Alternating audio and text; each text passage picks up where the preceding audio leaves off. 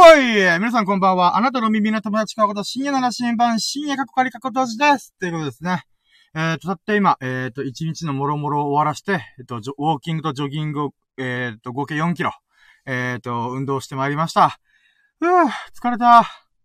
で、えっ、と、そうですね。今日の、えっ、と、素晴らしい日々、ひ、一日？いや、素晴らしい一日、素晴らしい今日か。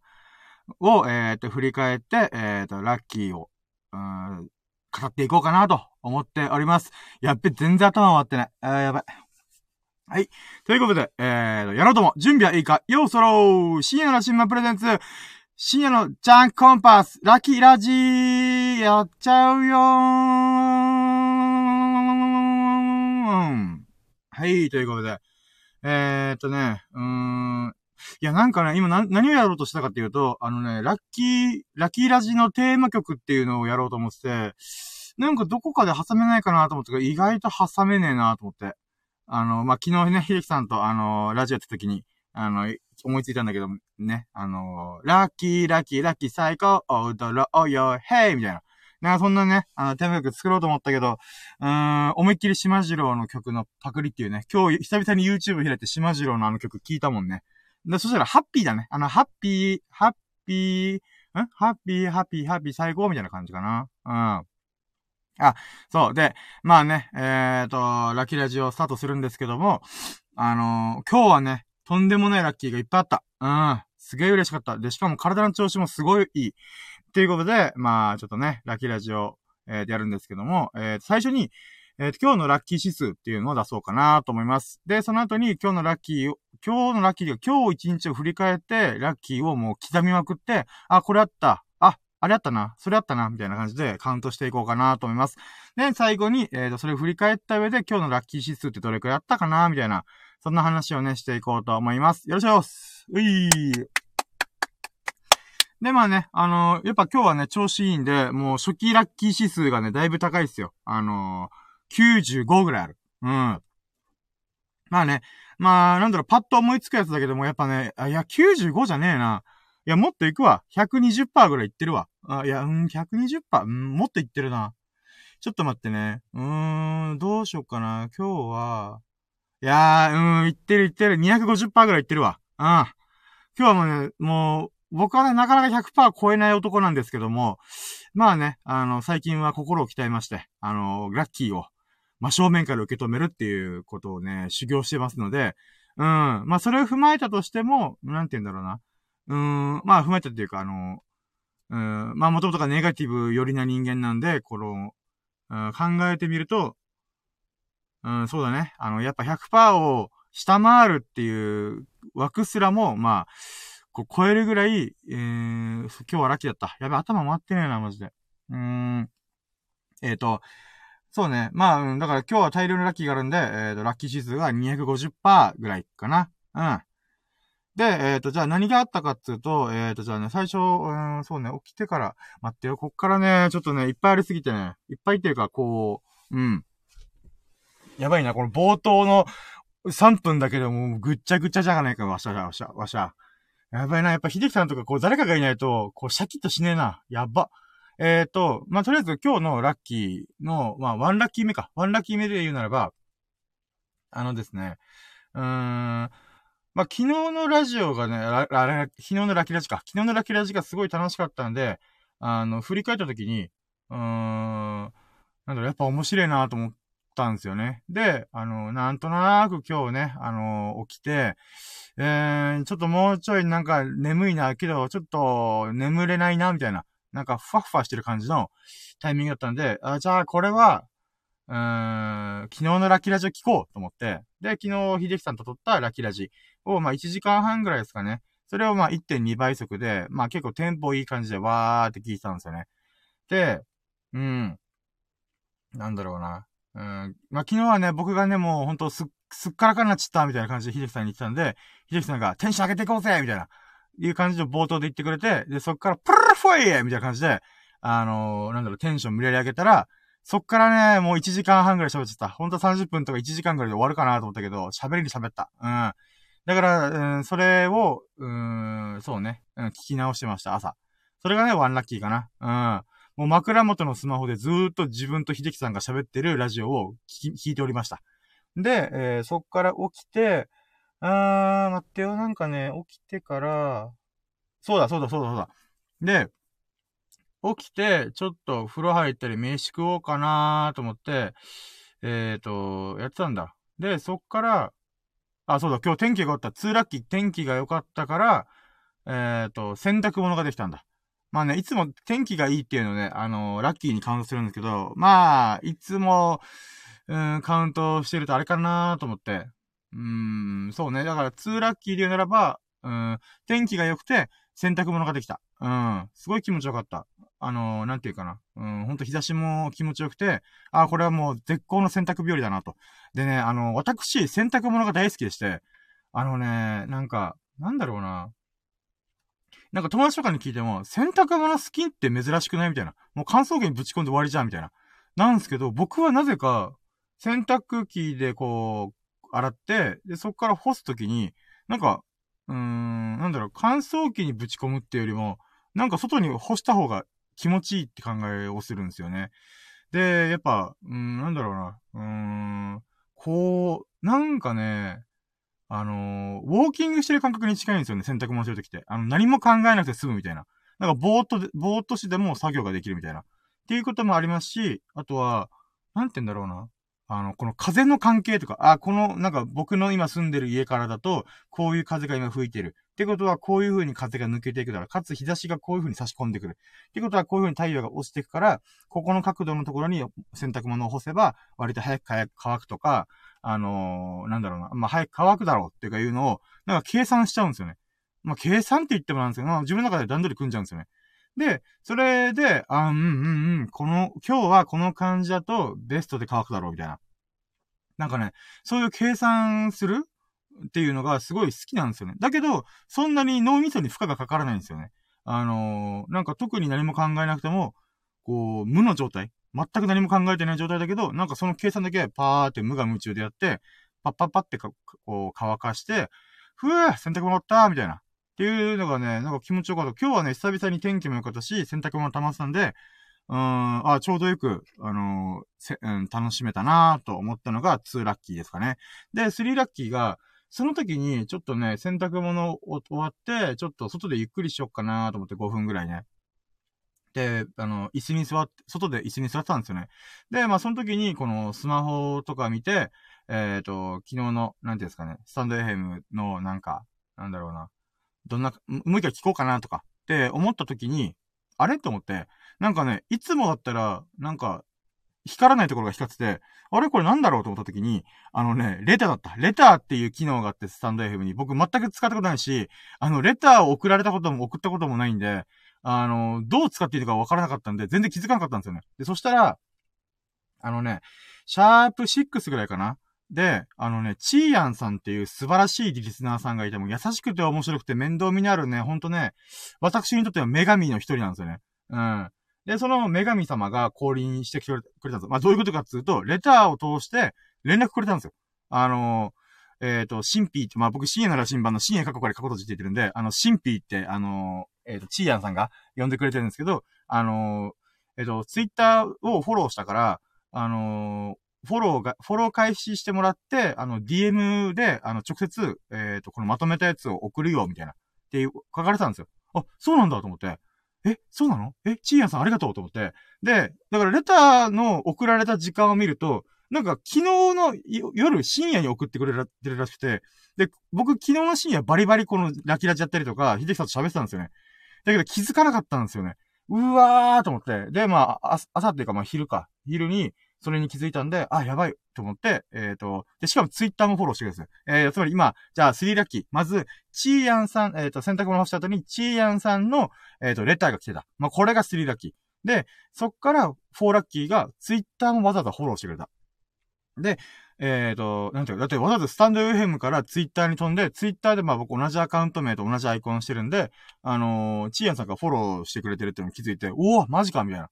もうね、至れり尽くせるわけですよ。で、4ラッキーがそれで、えっ、ー、と、5ラッキーが、もうちょ、えっ、ー、と、あ、すいません、ちょっとあの、気づくの遅れ、遅れました、みたいな。あの、ぜひおすすめの本を教えてください、みたいな感じで、えっ、と、DM 送ったんですね。で、そしたらもう即レスですよ。割と早くパーンって書いてきて、はいやと思って、チーヤンさんどういう生活リズムしてんだろうと思って、あのー、で、えっ、と、そのチーヤンさんの DM が5ラッキーですね。うん。だから、チーヤンさんだけでもう3ラッキーまず入ってるんですよ。えっ、ー、と、3ラッキーが、えっ、ー、と、僕にレターをくれた。で、4ラッキーが、えっ、ー、と、僕のツイッターをフォローしてくれた。で、5ラッキーが、えっ、と、即列してくれた。で、そっから6ラッキーが、おすすめの本をちょ、あの、送ってください。だからそのおすすめの本の、あの紹介するクオリティ、マジやばかったんですよ。あの、超すげえこの人と思って。あのね、チーヤンさんってどうやら、なんか、ツイッターの感じだとか、な、どっかで見かけたのが、あの、めちゃくちゃ本とか、あの、創作物だったかな確か演劇とかも好きみたいな書かれてた気がするな。で、それで、その時もう膨大な作品を見てると。で、そんな中から、あの、僕のこの前ラキラジで参加してくれた時に聞いてた、例えば僕は、そ、あ、頭が良くないから、この分かりやすい本がいいとか、あの、なんか読みやすい本がいいとか、そんなになんかこう人間の深いところまで踏み込んだものっていうよりは、なんか、うん、サクッと楽しめるものがいいみたいな。で、かつ自分自身も、なんて言うんだろうな。うーん、なんだろう、うん、あ、かつっていうかまあ、ある意味なんかこう、わか、え映画化とかされやすいやつって言ったらいいのかな。なんか、芥川賞よりっていうよりは、直木賞より、エンタ、エンタメ性がちょっと高めのやつっていうのが、まあ僕の好みなわけです。星新一さんとか、石平さんとか、東野圭吾さんとか、うん、まあそういう系の作家さんが好きな、好きなんです。好きっていうか昔読んでたんですよね。で、が、チーヤンさんが、もうそれを、あの、さらってくれて、こう、なんか僕のこの好きな感じをインストールした上で、そっから厳選された4冊の本を紹介してくれたんですよ。で、それを手書きで書いてください。もうね、あの、チーヤンさんの手書き超可愛かった。うん。もう丸みもあってさ、かつなんか、なんだろう、関西人特有なのかななんかね、この、うん、書き言葉も、ちょっと関西弁みたいな。なんか僕関西の方の知り合いいないからすごい新鮮で、めっちゃ可愛いみたいな。字も可愛いし中身も可愛いと思いながら、で、えっ、ー、と、まあ、4冊の本があって、で、3冊が小説で、あの、1冊が、えっ、ー、と、ノンフィクションっていうのかなまあ、エッセイ本みたいな感じなのかななんかジャンル的には。で、それを、えっ、ー、と、バーって読んで、うわ、すげえ、ありがとうございます。もう、早速、Kindle でポチりますって。だから、5ラッキー？えっ、ー、と、6ラッキー？え待って。えー、そこから DM が来て、DM が即即レスで来て、で、6ラッキーが、あの、実際に、あの、おすすめの本が4冊、えっ、ー、と、まとめられたものが来たわけですよ。で、本の名前だけがパンパンパンって来るんじゃなくて、それがなぜ、あの、えっ、ー、と、し、深夜に教えるかっていうのを、えっ、ー、と、ちゃんと説明してくれたんですよ。なんか何文字ぐらいかな。まあほんと、うん、か、軽くこの、なんかツイッターの140文字以内ぐらいのクオリティで、なんか中身が、あ、なるほど、こういう中身なんだ、みたいな。で、だからこういう、こういうものをなぜ深夜に伝え、あの、おすすめしたいかっていうのも書いてるんですよね。すげえと思って。それが6ラッキーです。で、えっ、ー、と、そっから、あの、まあ、この DM 上で、こう、こコミュニケーションして、あのなんて言うんだろう。うーん、まあ、なんだろうな。で、じゃあ、セブンラッキー何かっつうと、うーん、僕って基本的には人に本を勧められたらなるべく経済的な理由がない限りは買うようにしてるんですよね。あの、まあ、今ちょっとね、経済的に厳しいから、4冊一気に買えないんだけど、その4冊の中でも、一番、あ、これちょっと読みたいって思うやつを、もう即購入したんですよね。で、僕、僕は基本 Kindle 本、Amazon、Amazon の、えっ、と、電子書籍、電子書籍サービスの Kindle。で、よく、よくっていうかもうほとんどそれで購入してるんですね。めったなことがない限り。で、もうだから、あのー、なんだ、クレジットカードも登録してるんで、もう即ポチですよね。ワンクリックで Kindle 本がインストールされるんですよね。だからもう速攻ポチってやりますよ。ポチ、あ、ポチってやりました。で、あ、これ水飲みます。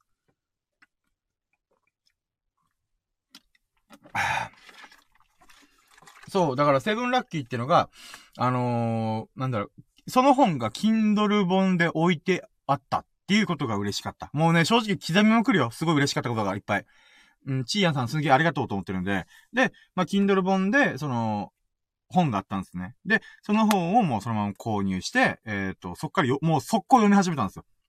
もうこれは今読まないと絶対あかんだろうと思って。で、このなんていうかな、さっきのラッキーをちょっとまた戻っちゃうんだけど、あのね、うん、チーヤンさんがこの、なんていうかな、写真を送ってくれたんですけど、この4つのリストは手書きで書いてくれたんですよね。で、なんて言うんだろうな。うーん、なんか僕は、その、なん、なんて言うんだろうな、この、その、僕のために、この、えっ、ー、と、いろんな本の中から、深夜が面白いと思うだろうなっていう本を選んでくれたこともすごい嬉しいし、それって、いっぱい読んでる人ほど、この、さ、ら、検索かけるっていうか、頭の中で、あ、これいけるかな、あれいけるかなっていうのを考える時間も多分あるはずなんですよね。で、かつ、その上で、この、手書き一発で、一発なのかなわかんないけど、こう、で、わーってこの書きまくってくれること。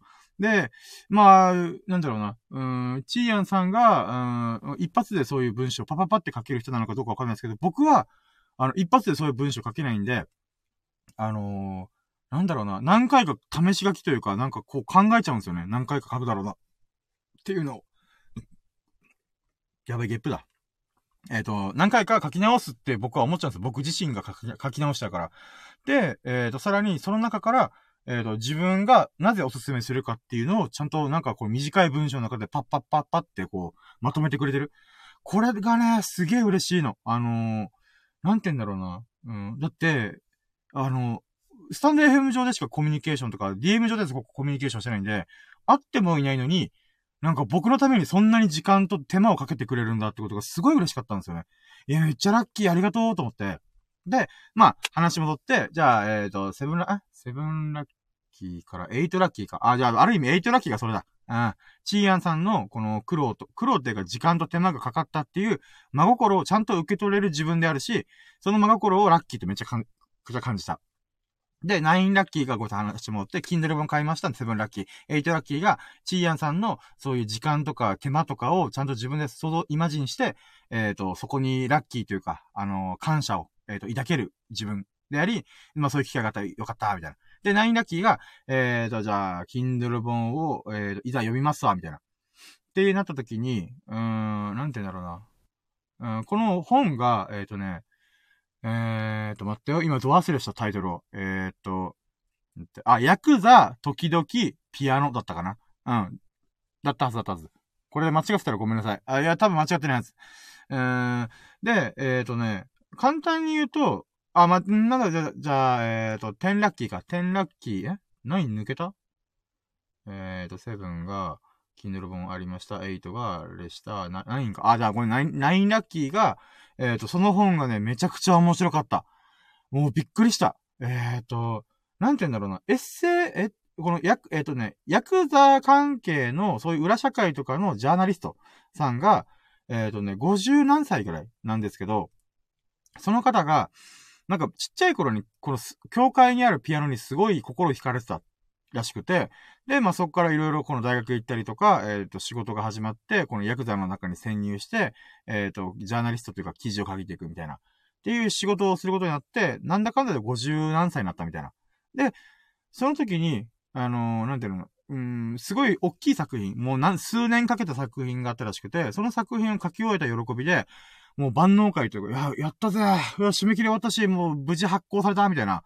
そういう喜びも相まって、なんか映画館行ったらしいんですよ。で、その映画館で、ある一曲と出会って、その一曲にすごい感動したから自分も、あの、ピアノでその曲を弾けるようになりたいっていうところから、あのこのエッセイというか、そういうノンフィクション物語っていうのかな？っていうのが始まるって感じなんですよね。で、これがね、ほんと面白かったの。で、これはね、また別のラジオで喋ろうかどうか、うん、まあそうだ、次、うん、そうだね、うん。なんかちょっと今頭回ってるから、せっかくこう、なんていうかな、チーヤンさんがおすすめしてくれた本をちょっとね、丁寧に、なんかこう、語りたいなと思うんで、うーん、まあ、ざっくりとした感想で言うならば、その本がすげえ面白かったっていうのが、うーん、なんて言うんだろうな。うーん、こう、好きなことを大人が取り組むっていうことってこういうことだよ、みたいな。っていうのがね、なんかすごい伝わってくるんですよね。で、この作者さんの、なんて言うんだろうな。情熱？情熱っていう言葉でなんか、物足りないって思うぐらいの、なんかこう、真摯に向き合ってる感じだったりとか、かつ、やっぱこの、ライターさんっていうんですかね。だからこそ、文章がね、なんかすごいスルスルスルスル入ってくるんですよ。で、音楽、あまあ、ピアノの話をするんで、ピアノとか楽曲の話をするんで、あの、僕の中で、この音楽と文字ってすごい相性悪いってイメージがあるんですよ。どういうことかっていうと、文章で音を表現するのって、読者側からするとすげえ難しいんですよ。あの、え、どういうこと？イメージわかんねえんだけど、みたいな。って思うんですけど、この作者さんがやっぱこの文章の表現力がすごくて、例えばなんかカンパネラって、あ、カンパネラだったかな？っていう曲があるんですけど、それをなんかこのピアノの先生がパパパパって弾いてくれた時の、この感動を文章で表現してるんですけど、あ、そういう感じなんだ、みたいな。って僕は思ったんですけど、実際にじゃあ、その曲を YouTube で聴いてみようと思って、その読書を一旦中断して、聴いてみたんですよ。そしたら、え？なんかす、え、あの作者さんが表現した通りの感じじゃんみたいな。って思ったんですよね。だからね、やっぱす、これすごいと思って、それ音楽を文章で綺麗に表現できてるんですよね。もうすごいなこの人と思って。で、そっから、このなんて言うんだろうな、大人が好きなことをやるっていうのはこういうことだよとか、こういうことだよっていうか、こういうもんなんだから、えっ、ー、と、こういう風に捉えた方がいいよとか、このピアノの先生との、この、なんだろうな、会話？会話劇っていうのかななんかそれがね、すごい面白かったの。うーん。なんか、ちょっと、一気に読んじゃったから、2時間ぐらいで一気に読んじゃったから、あの、あ、面白すぎてね。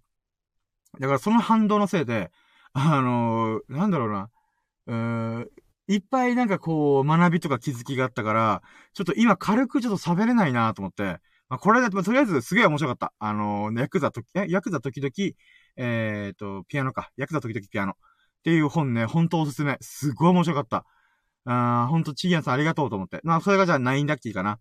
で、10ラッキーが、うーん、なんて言うんだろうな。うーん、で、その後に、えっ、と、僕は、うーん、チーヤンさんにまた DM で読みましたっていう風に言って、まあ、軽い感想をお送りしたんですね。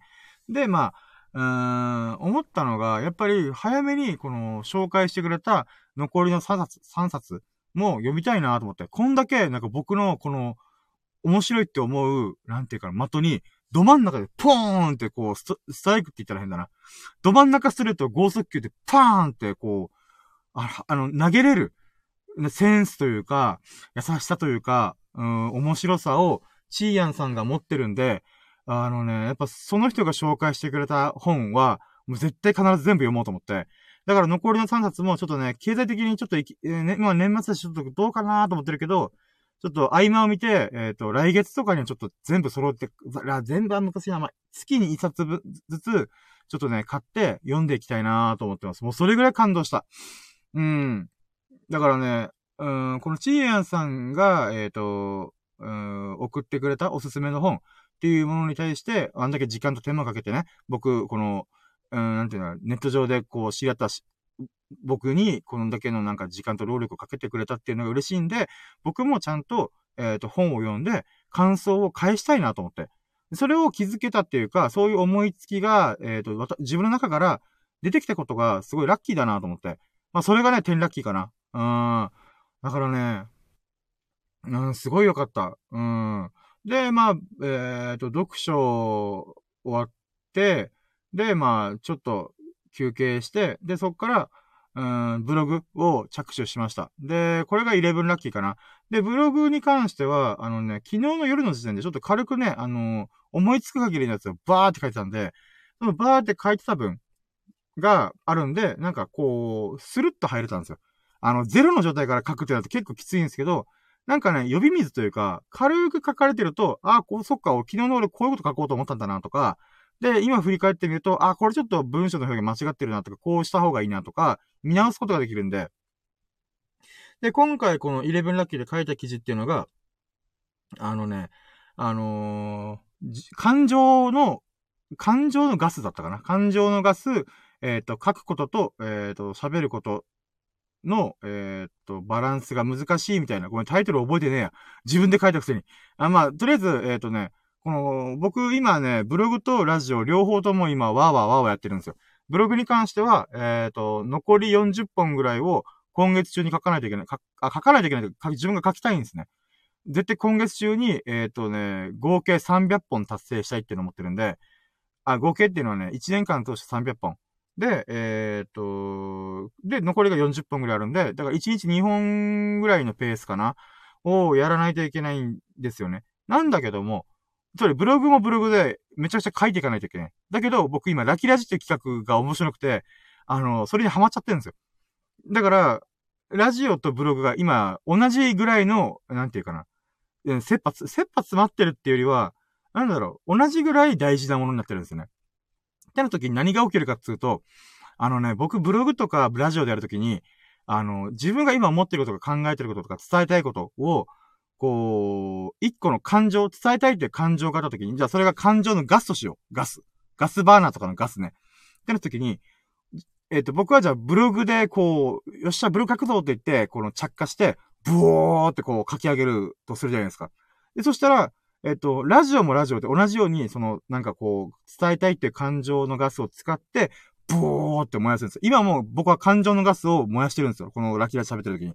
で、この、えっ、ー、と、ブログでブーって燃やす。ラジオでブーって燃やす。とか、イラストとか動画でブーって燃やすっていう時に、僕、あの、感情のガスが1個しかないのに、出力、出力先？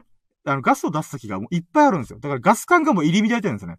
ってなった時に何が起きるかっていうと、あの、どっちかに偏った瞬間に、他のことができなくなるんですよ。例えば、ラジオに偏ると、僕、ラジオ以外できなくなるんですよ。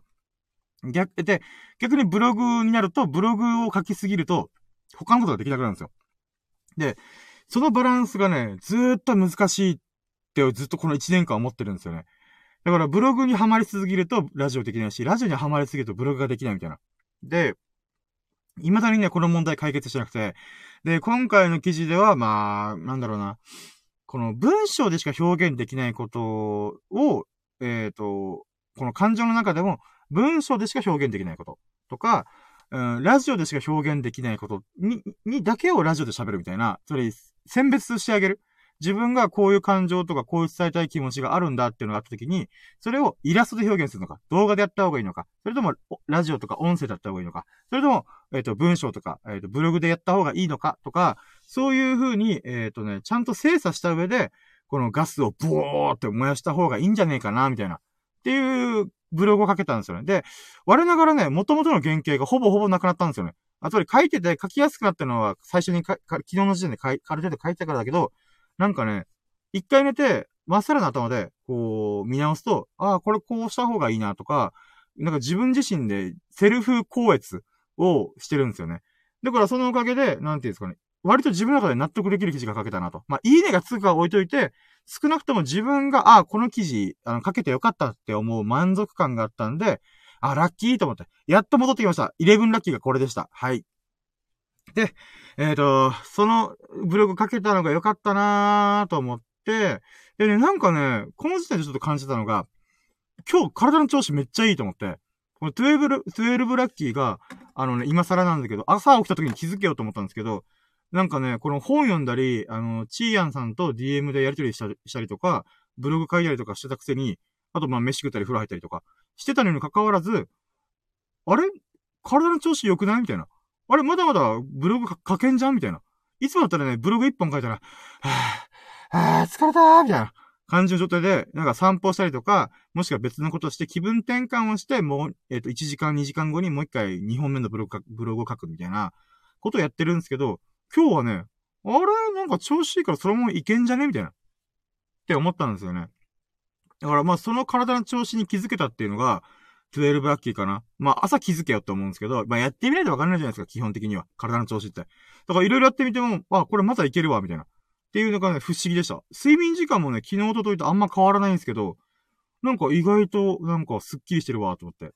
で、じゃあ13ラッキーなんぞやって話なんですけど、あのね、13ラッキーに関しては、あのー、やっぱね、このチーヤンさんと、この1日の前半で、えっ、ー、と、交流できたことがね、すごい嬉しくて、あの、で、なんかな、あのー、僕このラキーラジっていうのは1週間ぐらいやってるんですね。で、今日では9回目か、なんですけど、あのー、このたった9回しかやってないんですけど、僕のこのラキラジを加速させて、ブーストさせてくれる存在の人が2人いるわけですよ。で、さっきからずっと言ってるチーヤンさんっていう人が、すごいこのコミュ力、コミ、コミュ力が強いんですよね。で、かつ優しくて面白い人。っていう人と、かつ、あのね、僕たちの友人同士で、なんかね、ふざけてラジオやってる時があって、その時たまたま来てくれた人がいて、その人がうなじさんっていらっしゃるんですよね。で、もう、アイコンから見るからに、なんかすごい美しい人だなって、もう友人同士で鼻の下伸ばしながら、うわぁ、可愛いな、綺麗だな、みたいな感じで、なんか鼻の下伸ばしてたわけですよ。あ鼻の下2回行ったな、まあいいや。まあ、そういう人がいるんですよ、うなじさんって。で、ちょこちょこ入ってくれて、あの、なんか、ちょこちょこじゃないですけど、まあ、なんだろうな、うん、き、え、昨日かえおとといあ、おとといかな？おととい来てくれたんですよね。このラキラジにわざわざ。うん、それが嬉しくて嬉しくて。もうしょうがなかったわけです。で、なんかこれ、この二人の方が、こう、舞い降りてくる感じってなんかあるんだよ。なんかこう表現したいなと思って。で、若、私も発明、発明というか思いつきました。で、サーティーラッキーがそれです。えっ、ー、と、あのね、もう女神だなと。このお二人が。あのー、チーヤンさんとうなじさんという二人の女神がこのラキラジに迷い、もう幸運の女神ですよお二人とも。で、えっ、ー、と、なんかね、じゃあ、うなじさんは何かっつうと、まあ、アフロディーティですよね。もう僕の中でアフロディーティさんと思ってるんで、あの、うなじさんってアカウントで名なんですけど、もう私の捉え方はアフロディーティ、美の女神っていう風に捉えて、だからおととい美の女神が降臨してくれたんですよ。私、私のラキラジに。で、えっ、ー、と、おとといか。その、うなじさんの前の回で、あの、えっー、チーヤンさんっていう、だからチーヤンさん何かなと思って、あの、アイコンだけじゃ、なんかどういう人なのかちょっとわからない。あの、ちっちゃい頃の自分を映してるなくて、うーん、どうしようと思って。でもなんかこう、なんかこう、チーヤンさんとこう接するとすごい明るくなるなとか、楽しいなとか、あ、この人すげえ面白い人だとか、なんかそういう感じなんだよな。うーん、なんだろうみたいな。さっきのうなじさんはすごいわかりやすくて、美の女神っていう風に例えられたけど、アフロディーティって例えられたけど、なんだなんだなんだってずっと考えてて、出したのが、アマテラス大神だなと思ったんですよ。まあ、これが、なんか正解かどうかわからないですけど、僕の中でそう思ったからそう、そう言うって思ってるんですけど、あのね、えっ、と、コミュ力の神様っていんのかなと思って、あの、なんかいろいろ思い返してみたんですけど、意外といなくて、かつ男性ばっかなんですよね。例えばヘルメスっていう神様がいるんですけど、ギリシャ神話だったかな。ヘルメスっていうのは多分名前は聞いたことある、あの、ブランドの名前とかになってるんで、で、そのヘルメスっていうのは、すごい、えっ、ー、と、なんて言うんだかな。人類っていうか、この人間社会とか人間の世の中の神様と言ってもいいぐらいなんですよね。例えば商売の神様だったりとか、この神様がこのやんちゃした時に、やんちゃするんですよ。このゼウスとかポセイドンとかワーワーワーワーやるんですけど、それのこの人間界に対する仲介役というか、まあまあまあまあまあみたいな。この口八丁で、こう、なんていうか、あの、いい感じでこう取り出してくれるみたいな。だからこのヘルメスっていうのは頭も良くて、商業、商、商売とか、なんていうか、もう万、万能っていうわけじゃないですけど、なんて言うんだろうな。うーん、こう、見えに見えない、この関係性の調整ができる神様として、あのー、捉えられてるらしいんですよ。ただ、ただ、ヘルメスって男だ、男だよなと思って。これを、チーアンさんに適合、適用するのはちょっと違うと思って。いや、でも、ま、このコミュ力ではないよなと思って。あ、コミュ力もすごいんですけど、コミュ力にフォーカスしちゃってるからあかんなと。もっと広い目線で見ようぜ、おい、と。チーアンさんをよ、と思って。で、思った時に、じゃあ、チーヤンさんのこのすごいコミュニティ、コミ、コミュ力、素晴らしいコミュ力を持って、僕はどう思ったかっていうと、なんかね、こう、晴れ晴れとした気分になったんですよね。こう、僕結構ネガティブとか、人見知りコミュ障ネクラな人なんで、基本僕の心はダークサイドなんですよ。暗黒面に囚われてるんですよね。あの、スターウォーズ的に言うと。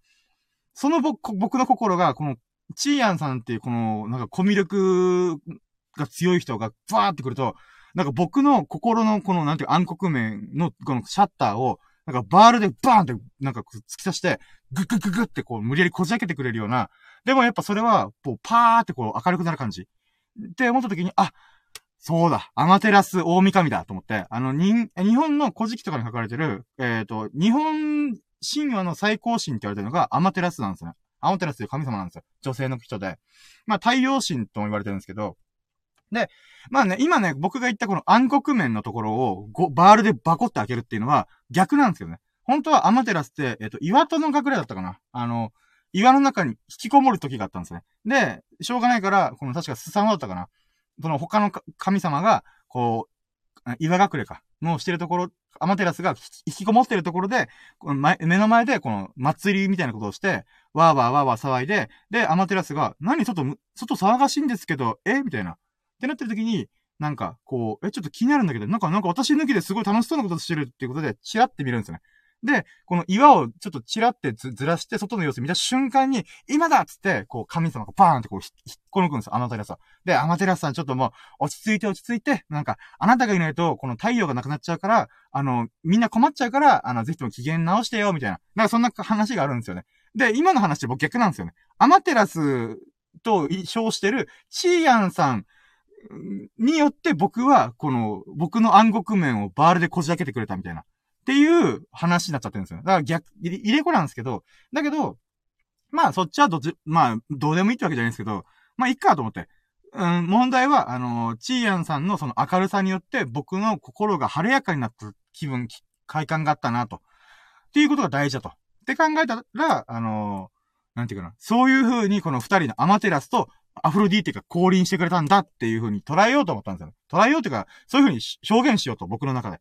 うん、本当にもうリスペクトを持って、この二人はそういう風に僕は、あの、称したいって思ったんですよね。ってなった時に、まあ、それが、え、待って、今何個だ ?13 ラッキーか ?14 ラッキーかな？まあ、じゃあ14ラッキーにしとこうかな。もうここら辺もう本当にね、今日は盛りだくさんすぎてさ、あの、だってラッキーシーズン250%だから、もうわけわかんないから今。じゃあ、14ラッキーがそれで、で、それを思いついた瞬間に、あ、わかったと。15ラッキーが、あのー、この記事を書こうと思った。思ったんですよ。あの、ラキラジをね、もう毎日やってると、正直、翌日に、ラキラジを、あのー、なんて言うんだろう。毎日やってる分、毎日ラキラジの記事を書こうかなって思っちゃうんですよね。例えば今日の喋ってる内容も私は、下手したら喋る可能性あるんです。あ、喋るというか書く可能性あるんですよね。だけどなんかね、ブログでしょっちゅうラキラジばっかやってるとなんか露骨な宣伝っぽくなるのかなとか、なんか、いや、運ばっかの話すると、このブログ偏るよなとか、なんかそういう、うん、なんか、うーん、みたいな、悩ましいところがあるんですけど、この幅が狭まっちゃうみたいなね。なんすけど、うん、書いちゃえと思って。だって女神様二人が降臨したんだぜ。書かなきゃダメだろうって思って、書かなきゃダメだろうっていうか、書きたいなと思ったんですよね。んで、ちょっと待って、水飲まして。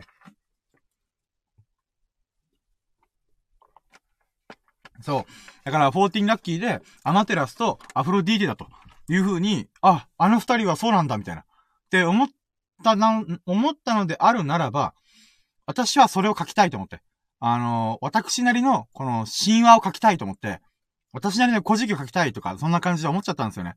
まあで、それで、あのー、なんか、うなじさんがこういう経緯で舞い降りてきました。あの、アフロディーテのご降臨じゃーみたいな。っていうのと、あとは、チーヤンさんが、あの、その明るさによって僕の、なんていうのかな、こう、晴れやかな気持ちにしてくれたっていうのを、アマ、アマテラスの降臨じゃーみたいな。アマテラス大神の降臨じゃーみたいな感じで、あの、書きたいなと思って。で、まあ、それで書いたって感じですね。だからそのブログね、正直自分の中で、なんか書きたい、すごいこのお二人を赤べ立て祭りたいっていうのがちょっとあったんで、あのね、表現にすごい苦しんだし、ブログとしてこれは完成、完成っていうか、うーん、いいのか？みたいな。っていう不安はあるんですけど、でももう書いちゃったし、私は、あのー、その、チーヤンさんっていうアアマテラスと、あの、うなじさんっていうアフロディーテの神話を書きたいと思ったんだから、もういいやこれでと思って、ペンって出し、まあ、さっき出しました。さっき出したっていうか、さっきアップしました。で、これが、えっ、と、うん、14?15? 15だったっけな？うん、15個目かな？うん、そういうブログ書けたことがすごいラッキーだなと思って。うん。で、そうか、ここら辺で、一旦一段落したんだ。で、なんだっけな、待ってよ。で、そっから、そうだね、ブログとか、まあ、じん、あ、あ、あ、チーヤさんじゃないですか。あ、アマテラスの降臨だおー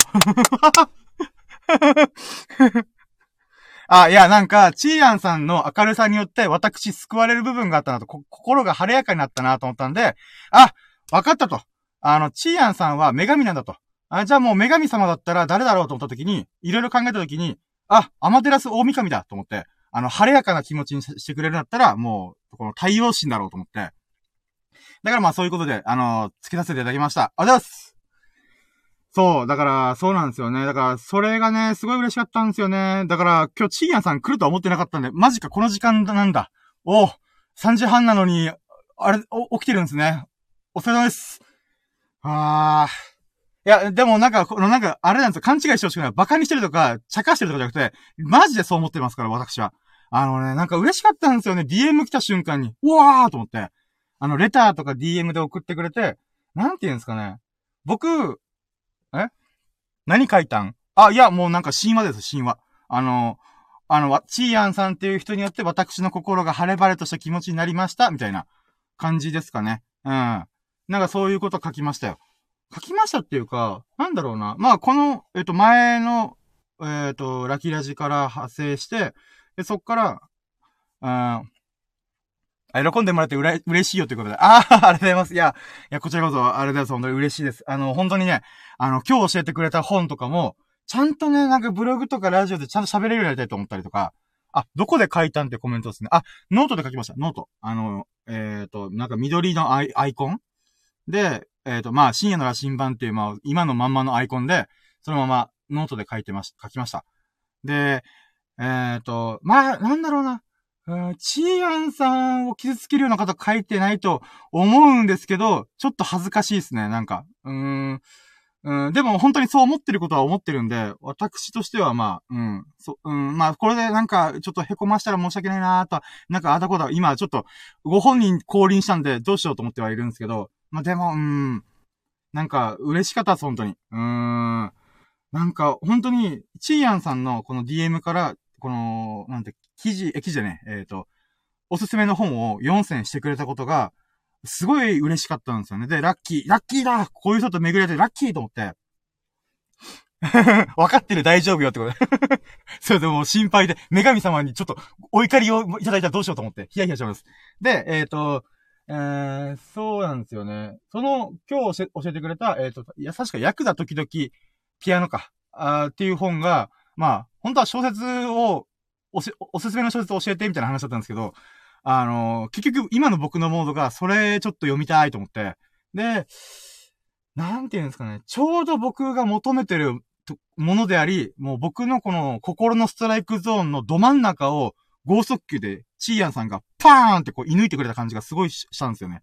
で、なんていうんですかね。あのほん、本当はもうちゃんちゃんとブログとかラジオでちゃんと喋りたいなと思うんですけど、今、ざっくり言うと、なんていうんですかね。僕はまあノートでブログをわーって書いてきて、で、まあ今260本ぐらいかな書いてきたんですけど、その260本書く前は全く文章を書いてなかったんですよ。本は読んでるけど、あの、その文章じあ、その自分で文章を書くってことを、ほんとね、あの、小中高の読書感想文以降何も書いてないんですよね。仕事上でなんか、プレゼン資料とか作る時がありましたけど、あれはなんか読書感想文っていうかこう、要点をパッパッパってまとめるみたいな感じなんで、なんかちょっと違うんですよね。ブログ書くとか、自分が思ってることを、こう、なんていうかな、こう、つらつらと書いていくっていうことを本当にしたことがなかったんですよね。で、そっから、なんか、急に文章書こうって思い出して、思って、まあ、ちょうどね、ほんと、実は、今日が1周年記念なんですよ。12月10日、ほんと去年365日前の、去年の12月10日に私は、えっ、ー、と、1本目を書いたんですよね。で、そこからぐるっと回って1年経ちましたと。まあ実際、ああ、あり、おめでとうってことで、ああ、ありがとうございます。いや、嬉しいです。ああ。そうなんですよ。まあ、本当はね、あのー、300本とか365本かけたっていうことをやりたかったんですけど、まあ、いろいろあって、まあでも、300、あ、260本いけたのよかったなと。まあでも、今月中に、この、なんですかね、えっ、ー、と、1周年記念月間みたいな感じで、えっ、ー、と、残りの40本、300本というキリがいい数字までブログをもう毎日書いて、書いていこうみたいな感じで取り組んでるんですよね。で、えっ、ー、と、あ、ごめんなさい、話戻って、この今回チーヤンさんが、えっ、と、教えてくれた本っていうのが、なんていうんですか、本当に読みやすくて、で、かつ、なんかあれってノ、ノンフィクションであるけど、なんか僕の中でエッセイみたいな感じがしたんですよね。あの、作者さんが実際のたい、なんかこう、体験したこと、ピアノを弾くまでに、このピアノ先生との、あ、との会話とか、えっ、ー、と、ピアノの、なんていうんですかね、音楽史っていうんですかね。えっ、ー、と、ベートーベンとかモーツァルトってこういう歴史があったよ。歴史っていうか、なんかヤクザと一緒じゃねえか、ヤクザと同じ家系図みたいになってんだなとか、あ、エッセイでやってると、あ、そうなんですよ。で、なんか、僕、この人、すごいいいと思って、僕のなんか文章の参考になる人だと思って、なんていうんですかね。あの、いろんななんかエッセイとか、まあ、ノート上でも読みましたし、ブログとかも読んできたんですけど、なんか僕の中で、こう、ドーンってくる感じが、なんかね、あんまなかったんですよね。で、今回のこの作者さんのエッセイをパって、こう2時間で読んだ時に、この人だと思ったんですよね。この人の書き方が自分にすごい近いと思って、えっ、ー、と、表、あ、コメント、コメントいただきました。えっ、ー、と、表示的にも、内容的にも、えっ、ー、と、読みやすかったやろ。いや、ほんとそうなんですよ。なんか、な、なんかあの人の他のヤクザ作品とかもちょっと読みたいなと思うぐらい、すごい読みやすかったです。で、かつ、この今回のネタっていうんですかね、テーマがすごいポップなもの。あの、この50歳ぐらい、50代、50代のおじさんが、えっ、ー、と、ピアノのレッスンするとか趣味とか、人生を楽しく謳歌するみたいな、なんかそういう、も、なんていうんですかね、体験？っていうのが、うーん。なんか今僕がやってることと全く一緒だなと思ったんですね。僕もブログって基本的には自分が例えばスケボーに挑戦してみたとか、あの、スケボーに挑戦するためにジョギング始めてみたとか、あのー、なんだろうな、Kindle 本を今月中に出版してみるとか、す、すずりっていうサービスで、あの、T シャツ、T シャツ作ってみたとか。なんかそういう風に自分がやりたいことをバンパンパンパンパンってやっていくスタイルなんですね。ってな時に、本当にこの本が僕は、あ、ドンピシャだと思ったんですよ。かつ考えるっていうこともすごい近いなと思った。楽しいことをやるために、なんか、あ、そう。これ、チーヤさんに喋りたかったんだ。あのね、あの、ピアノの先生を見つけるシーンがあったじゃないですか。ピアノのシーンで あの、なんて、えーと、なんだっけな、ダンシングクイーンを弾きたいんだ俺は、みたいなこと一発目にかますみたいなことがあったんですけど、僕、その、それと全く一緒のことを別のことをやってたんですよ。で、それは何かっつうと、あのシーンって、この一発目にかわして、えっと、先生をこっちがまず選ぶんだ、みたいな。あの、自分と相性合ってるかな、みたいな。もちろん先生は逆にこっち側を見て相性合う。だけど、先生一択ではないんだと。こっちもお互いにこのフィーリングが合うかどうか見るんだ、みたいな感じなんですけど、あの、僕、タトゥー入れてるんですよ。で、背中の首根っこの部分にタトゥー入ってるんですけど、その時って、なんですか、基本は僕タトゥーはもう生涯で一回入れるか入れないかとか考えて、まあいろんなことがあったんで、節目として入れようと思ったんですよね。で、それ自体全く後悔はしてないんですけど、ただ、後悔はしないからこそ、すごいこだわらないといけないと思ったんですよね。で、初めてタトゥー入れるんで、なんか変なところに行きたくないな。変なところっていうよりは、あの、自分の思いとか、こう、このタトゥーに、を入れるっていう時にこ、こういうことがあって、こういう思いがあって、入れたいと思ってるんです、みたいな。っていうのをちゃんと話聞いてくれる人とか、かつ図柄とか、あの、まあ、絵柄か。絵柄とかを、ちゃんと受け取ってくれる人じゃないとダメだと思った時に、もう電話とかしまくったりとか、あの、なんか、なんていうタトゥースタジオを探してたんですよね。で、電話してみたら、割と結構門前払いされるんですよ。なんか、僕としては、なんか、一回、あ、なんかこういう思いがあるんで、聞いてくれませんか？とか、あの、な、まあ、なんだろうな。タトゥー文化というか、アウトサイダー文化にいないので、僕が、僕自身が。だからこそ、あの、なんていうかな。うーん、なんかそっちはそっちの、この、ある意味、ヤクザ的な、アウトサイダー寄りの人の、うーん、なんていうか、考え方というか、コミュニケーションみたいなのがあるらしくて、で、それと僕の考え方が微妙にマッチしなかったんですよね。まあ、それはしょうがないことなんで別にいいんですよ。ただ、そこで僕は、うわだったらなんか何も言わずに、なんか、あの、じゃあこれ入れてくださいとか言った方がよかったのかなっていろいろ思ったんですよ。つまり、その、なんていうか、ピアノ先生が、こう、あんまり合わないからどうしようみたいな状態だったんですよね。で、だけど、でも諦めちゃいけないと思って、で、そこで、こう、もう、なんか、いろいろ電話とかしたりとか、ネットで探しまくって、最終的に行き着いたところがあって、で、その人がすごい優しくて、かつ僕のフィーリングとすごい分かってるんですよ。なんか、なんて言うんですかね。僕結構、なんか、こういう風にわーわーわーわー喋っちゃうところとか、なんかスピリチュアルっていうよりは、なんか人間ってなんだろうなとか、なんか文化ってなんだろうなみたいなことをよく考えるんですよね。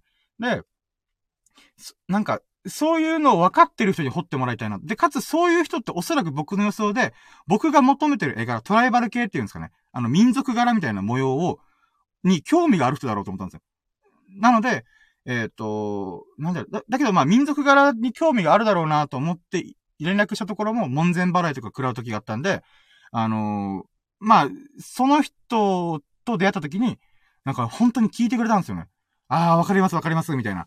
とか僕宗教とかその文化とか、なんか僕なりに、なんか、このタトゥーの図形とか、あの、なんていうか、えっ、ー、と、図柄っていうのはこういうな、なんか意味とか、えっ、ー、と、なんか当時こういうことがあったんじゃないかなとか、なんか歴史を紐解いて喋ったりとかするんですよ。まあだけどそれって多分初対面からさ、超うぜんですよ。あ、くせ、こいつ癖強えみたいな。って思われるんですけど、でもちゃんとそれを言った上で、受け止めて、あ、それわかる、面白いって言ってくれる人じゃないと僕はなんか嫌だったんですよね。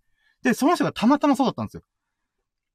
で、なんかね、で、それからもうトントン拍子で、確か、それも、あれなんですよ。ちょうど1年経つんですよ。タトゥー入れてから。タトゥー入れたのが、えー、っと、本当12月10日にノート始めて、その時にちょうど同時並行でタトゥーどうしようみたいな、があったんですよね。で、えー、っと、去年の12月27日に入れたんですよね。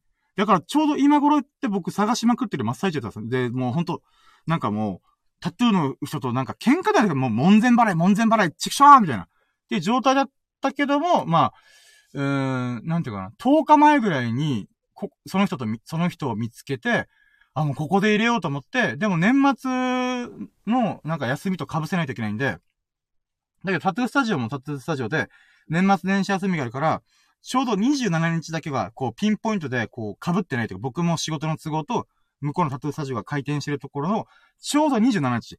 で、その日でも営業終わります、みたいな。今年の営業終わり、最終日みたいな。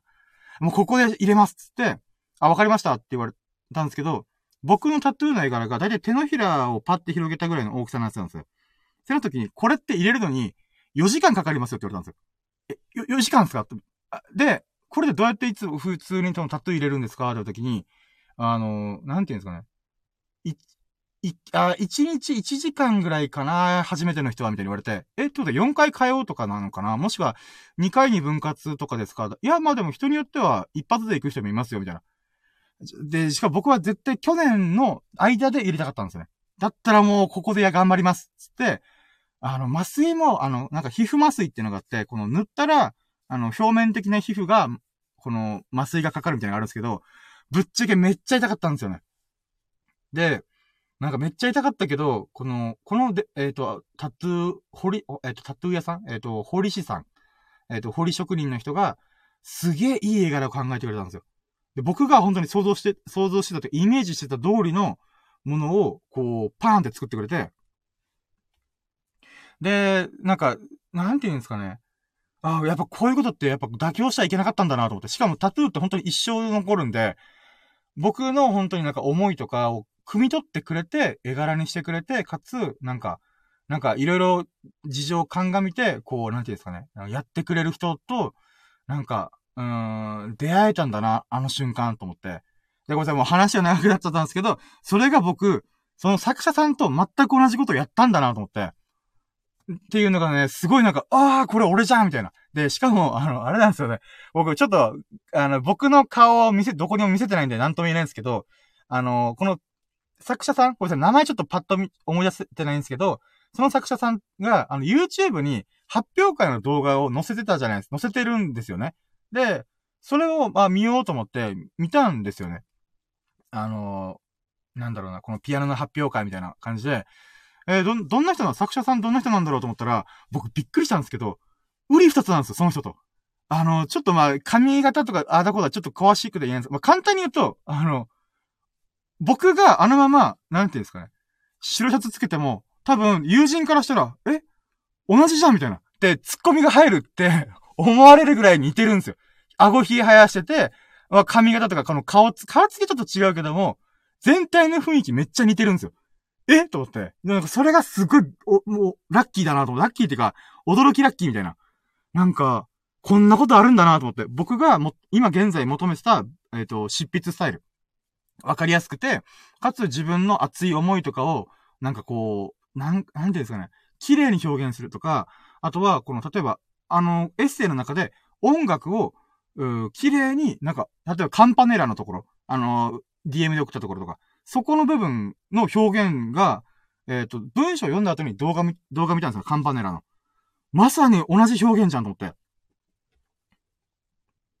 あ本人にファンレター送ってみたらみたいな。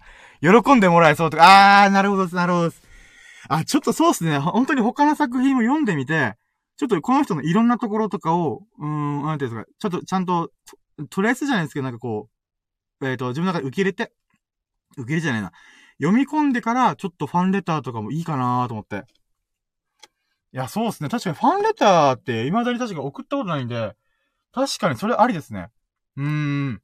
なんか、そうなんですよね。本当に、この人の考え方とか、人生においてるスタイルとかも、あ、結構似てると思って。で、さ、とどめに、まあ、動画で見たら、俺と売り二つじゃんみたいなっていう衝撃っぷり。あれびっくりしました、本当に。え？みたいな。あー、ってことは僕50代ぐらいでまたピアノやんのかなとか。で、まあ、いや、もっと早いかもしれないですね。今のち調子だと、飽きたら次、次の趣味に移り変わっていくんで、そう考えたら、こう、ピアノもいつか手つけるだろうなと思ったり、でも、今回のエッセイ読んでやっぱピアノって奥深いんだよなと思った時に、果たしてそこに僕が、こう、踏み込んでいけるのかなとか、うん、やっぱ50代ぐらいなのかな あ、爆笑ってこと だから本当にあの、あの、チーヤンさんは僕にとってはアマテラスですよ、本当に。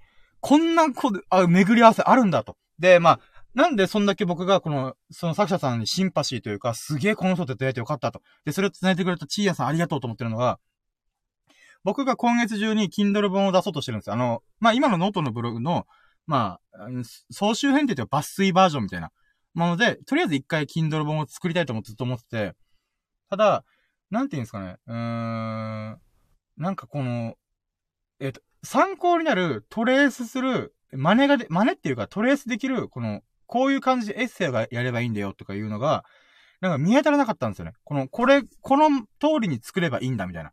とか、な、なんていうんですかね。うーん。なんか、参考になるというか、こ、こういう本作りたいんだよっていうロールモデルっていうんですかね。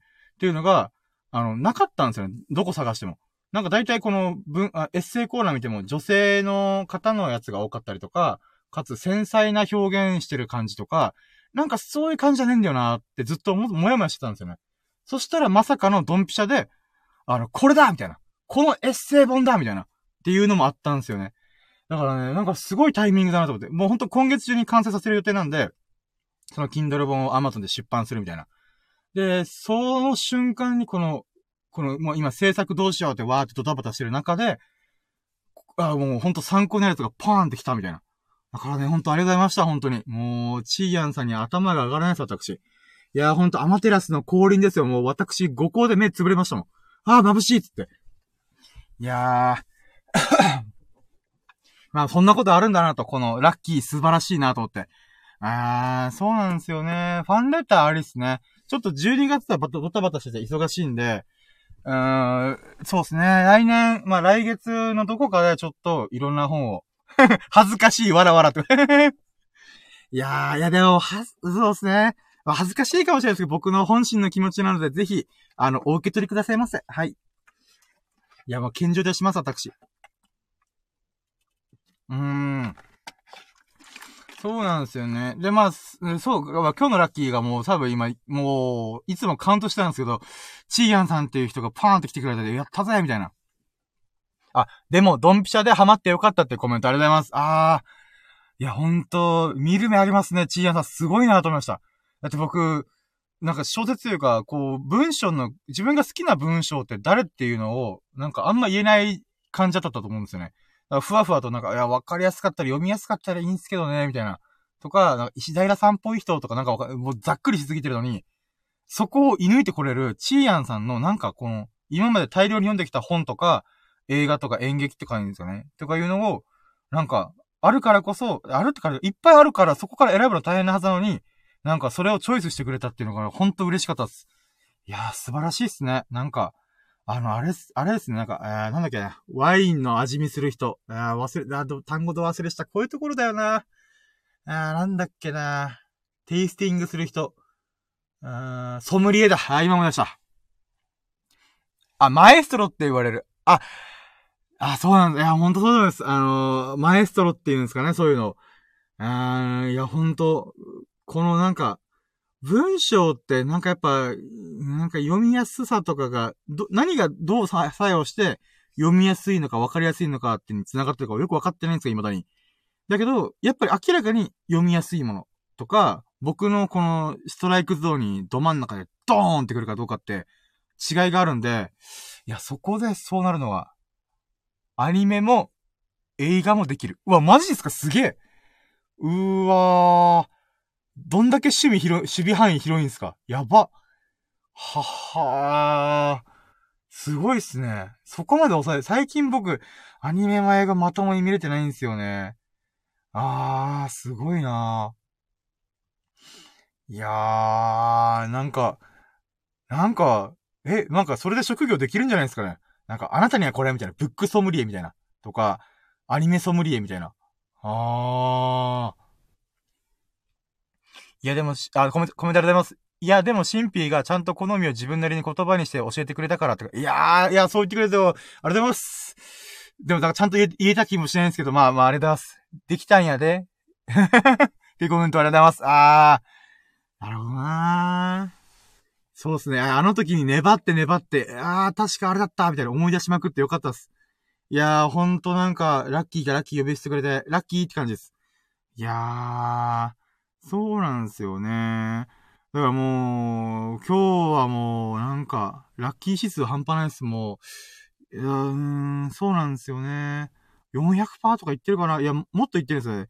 この、あの、アマテラス様がこう、パーって降臨してくれ、今こ、ここに降臨してくれたんで、私は、あの、あ、やったみたいな感じで、こう、なんていうんですかね。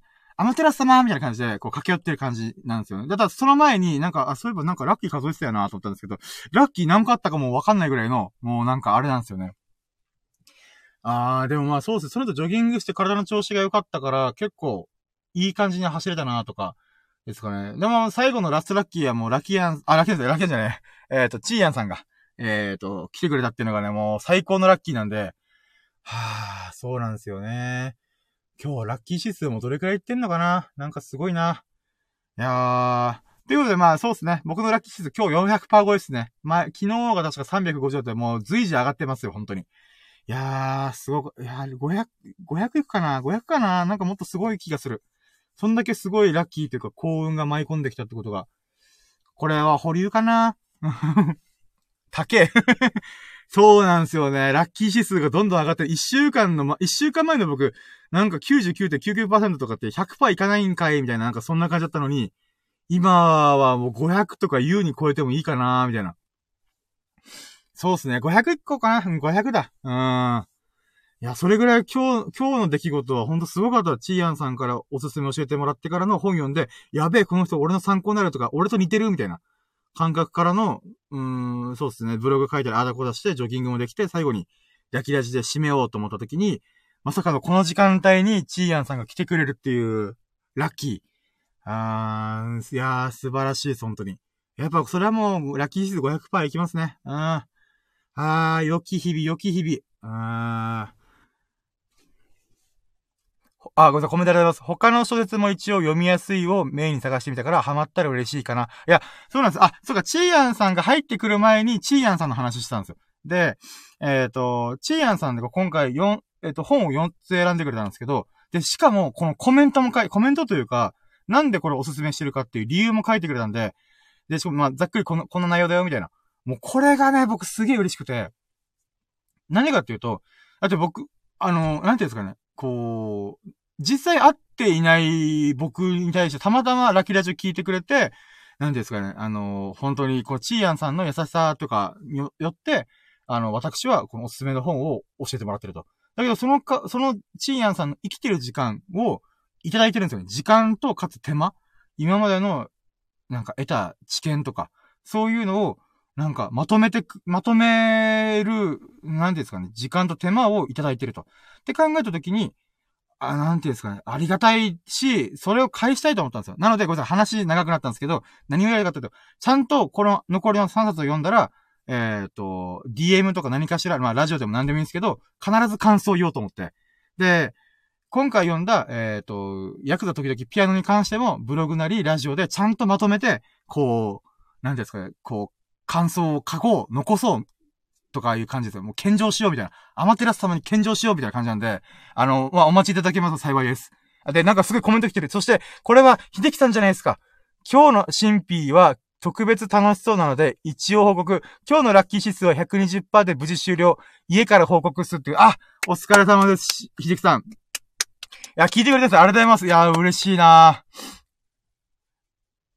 あ、まあ、そして、あ、あ、なるほど。ひできさん100、あ、120%いいっすね。やっぱナチュラル、ナチュラルボーンラッキーメンタルですね。素晴らしい。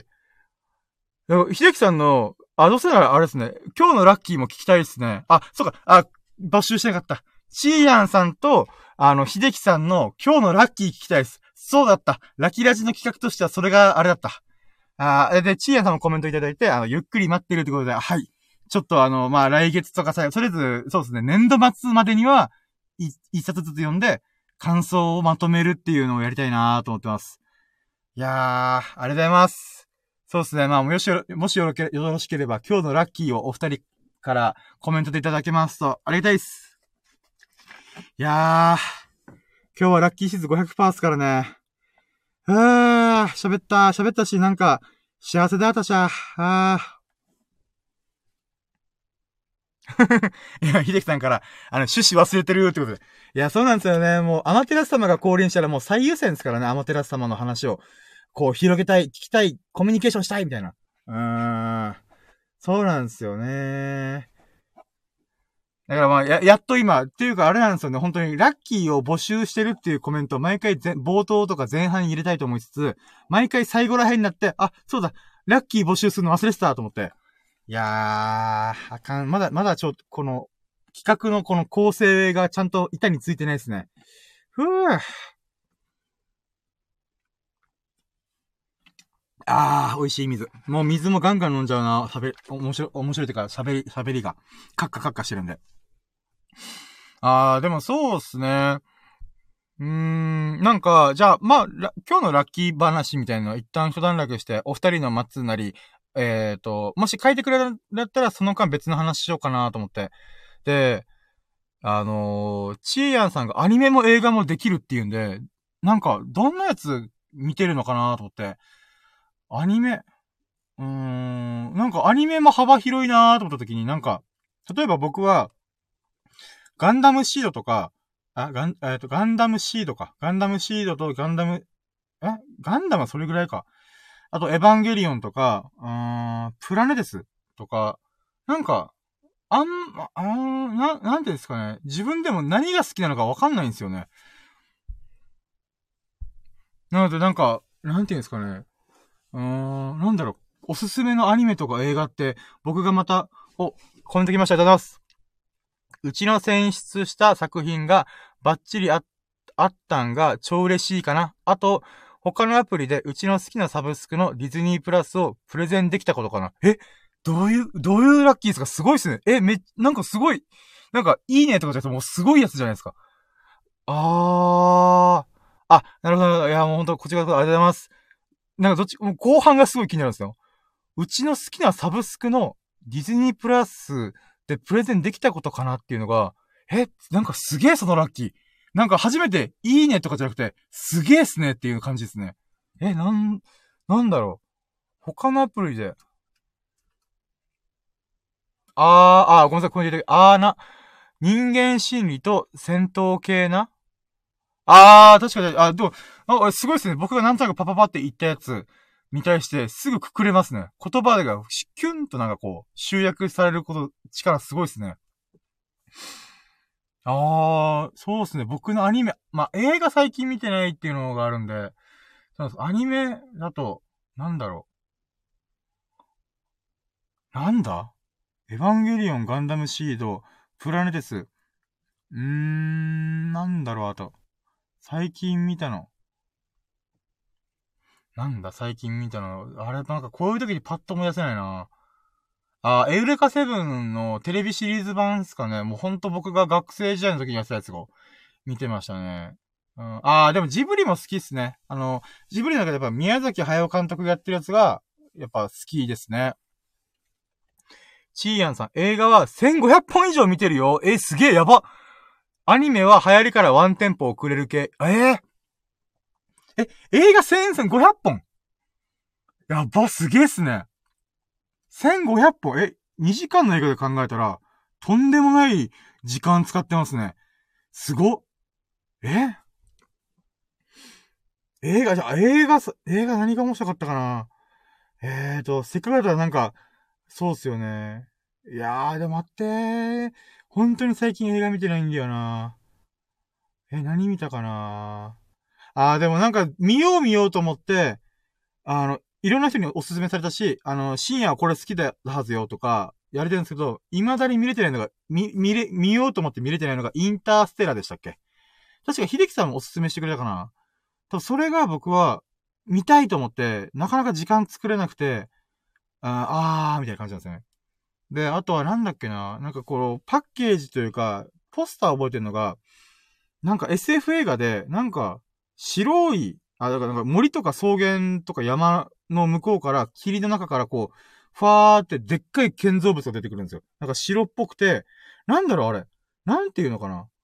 この、うーん、なんだろう、丸と丸を重ねた形？っていうんですかね。なんか魚の形みたいな、なんて言うんだろう、あの図形の形を。なんかそういう形、感じの、なんか白いやつがでっかい宇宙人みたいなやつが、宇宙、宇宙船？かな？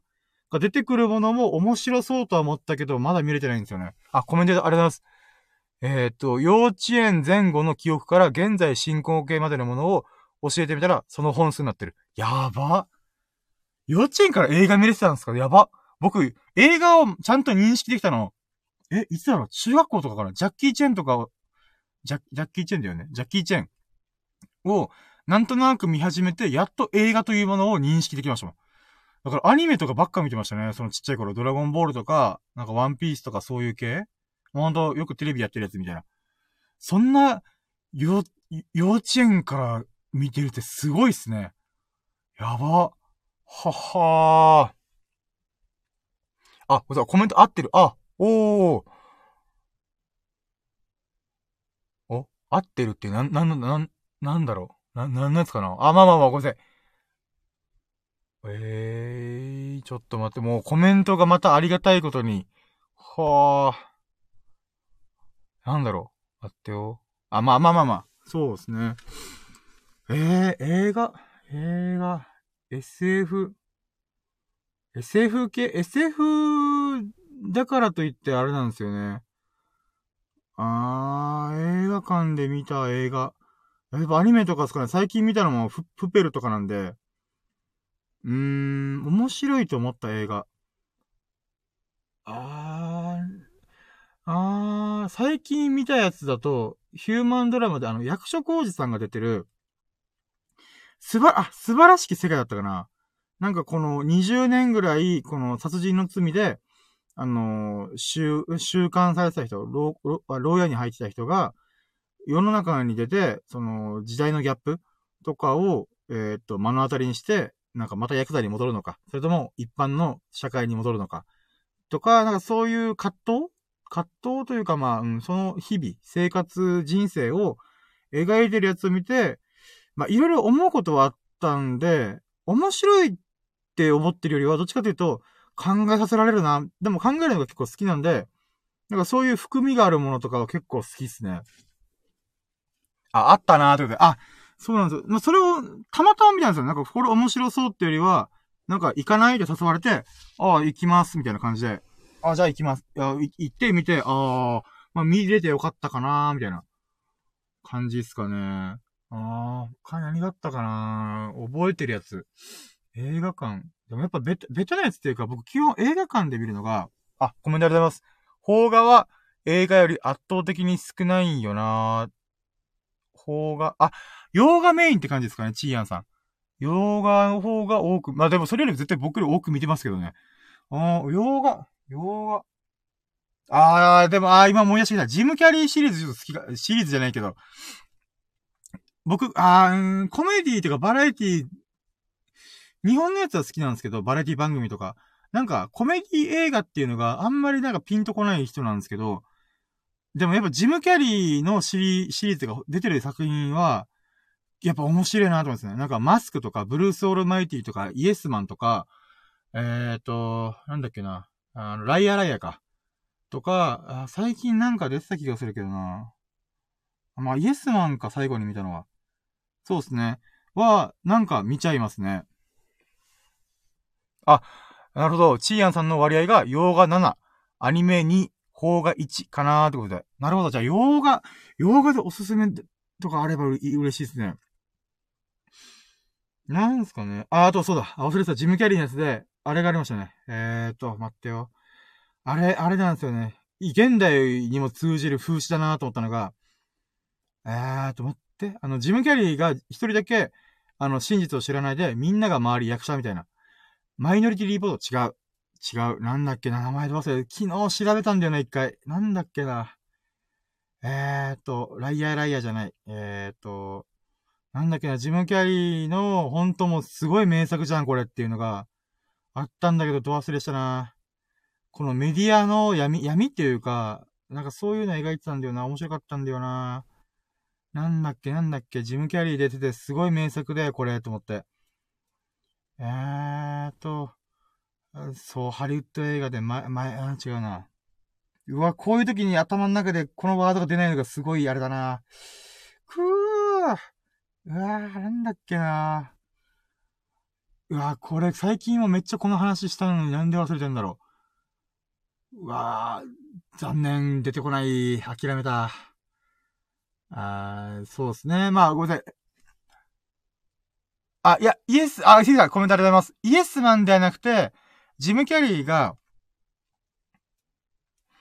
あ、えっと、そうです。ジム・キャリーが、なんですか、ハリウッドドえ、あ、ハリウッド映画で、ジム・キャリーが演じる、えっ、ー、と、主人公がいて、その主人公が、その、なんていうんですかね、えっ、ー、と、ある街に住んでるんですよ。仕事もしたりとか、えっ、ー、と、あれ？マジャス、マジェスティック？いや、なんか違う気がするけど、なんだろうっけな。マジェスティック？なんかね、あの、本当今の YouTube とかの世界に、あ、トゥルーマンショーだそうだチーアンさんコメントありがとうございます。そう、トゥルーマンショーだやっと今、あー、すっきりした。そう、そう、それっす。それ見て僕衝撃受けたのめっちゃ覚えてました。そう、ジム・キャリーってすごいコメディとかすごいやるんですけど、僕、やっぱその表現力で何を伝えたいんだみたいなことに関してるやつ。例えばブルース・オールマイティとかイエスマンとか、今の、えっ、ー、と、トゥルーマンショーか。が、そ、それが僕の中でぐさーってきたんですよね。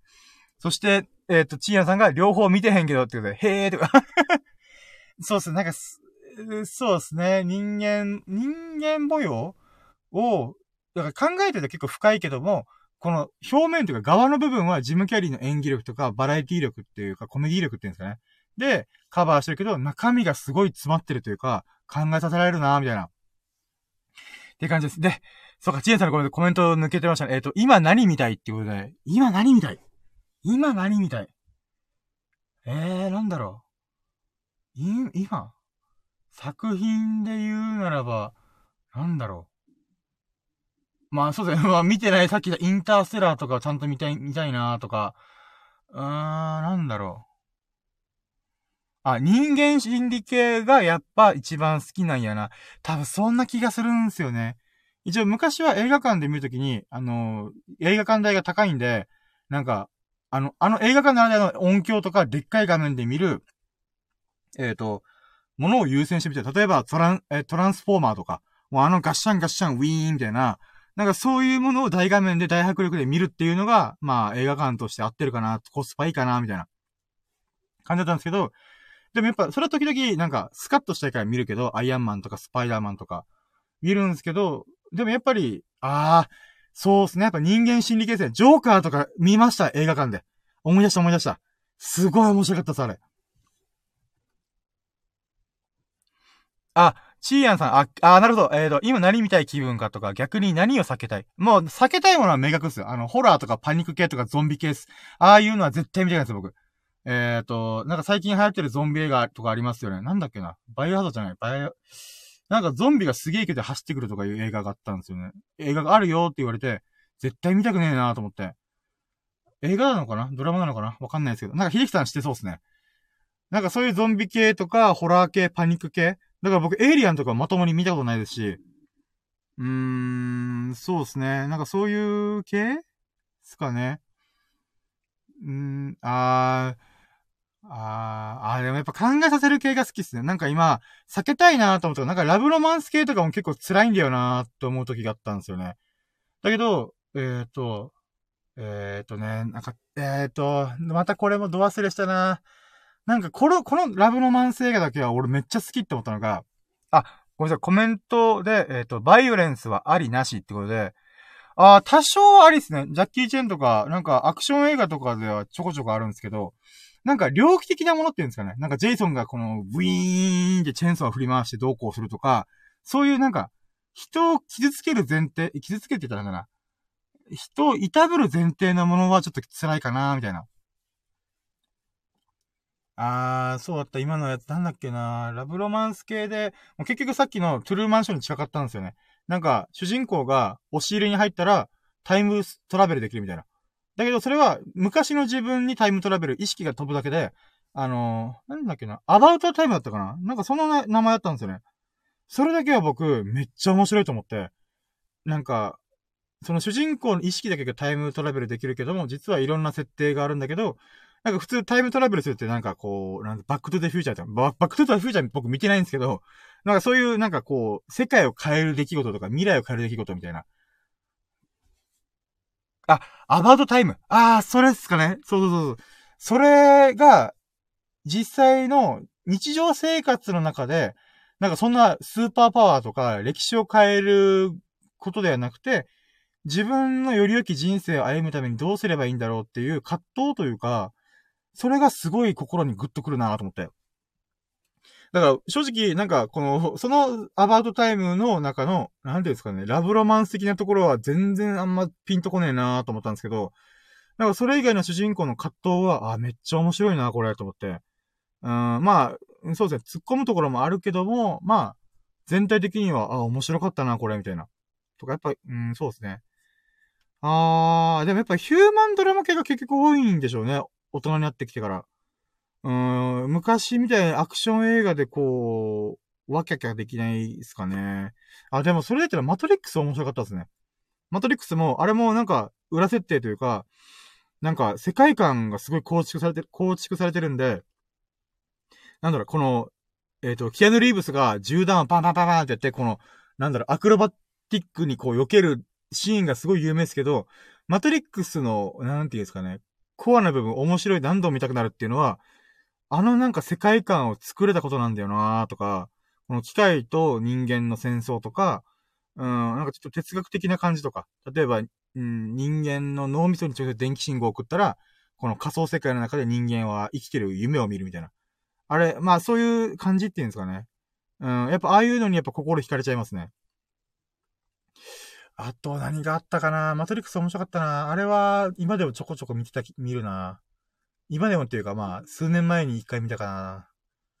あー、そうですね。あー、何があるかな他に見たの。見たのっていうか心にグッときたやつ。うーん。うーん、なんだろう。そうっすね。あー、でもなんか、モーガン・フリーマンの、確か、えーと、え、なんだっけな。モーガン・フリーマンとお金持ちの大富豪が二人タッグで、あのや、やりたいことをやり尽くすみたいな。なんか、あ、最高の人生、の終わり方だったかな。なんかそんな感じのやつは、まあ、あんま覚えてないんですけど、見てて、おー、おー、おー、おー、みたいな。あ、コメントありがとうございます。えっ、ー、と、SF 人間心理ヒューマン系で考える門系かな？まあまあそうですね、そうですね。今言ったやつが、やっぱ記憶の中からパッて出てくるってことは、やっぱ心にグッときたな、みたいな感じなんでしょうね。あとは最強の二人ってやつも、まあヒューマンドラマ系で、あの、なんていうんですかね、えっ、ー、と、大富豪の、えっ、ー、と、車椅子の半身不随みたいな人と、黒人の若い人がやってるっていうのが、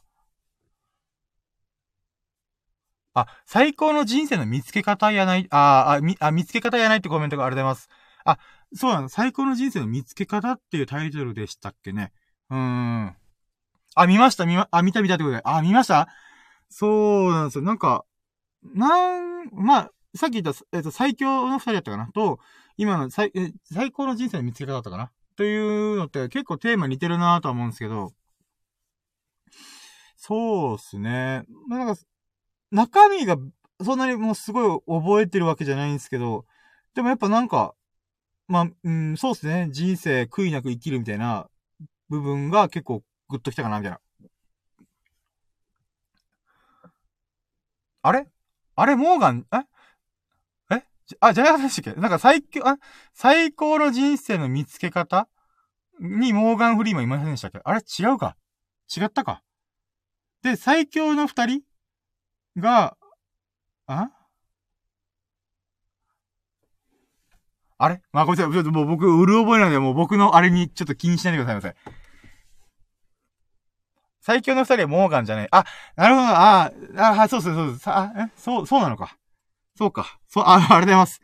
最強の二人は、そっか。老人側が、えっ、ー、と、白人の役者さんか。で、若い黒人さんが、その人を介護するみたいな感じで、かつ友人関係を築けたみたいな感じでしたよね、多分。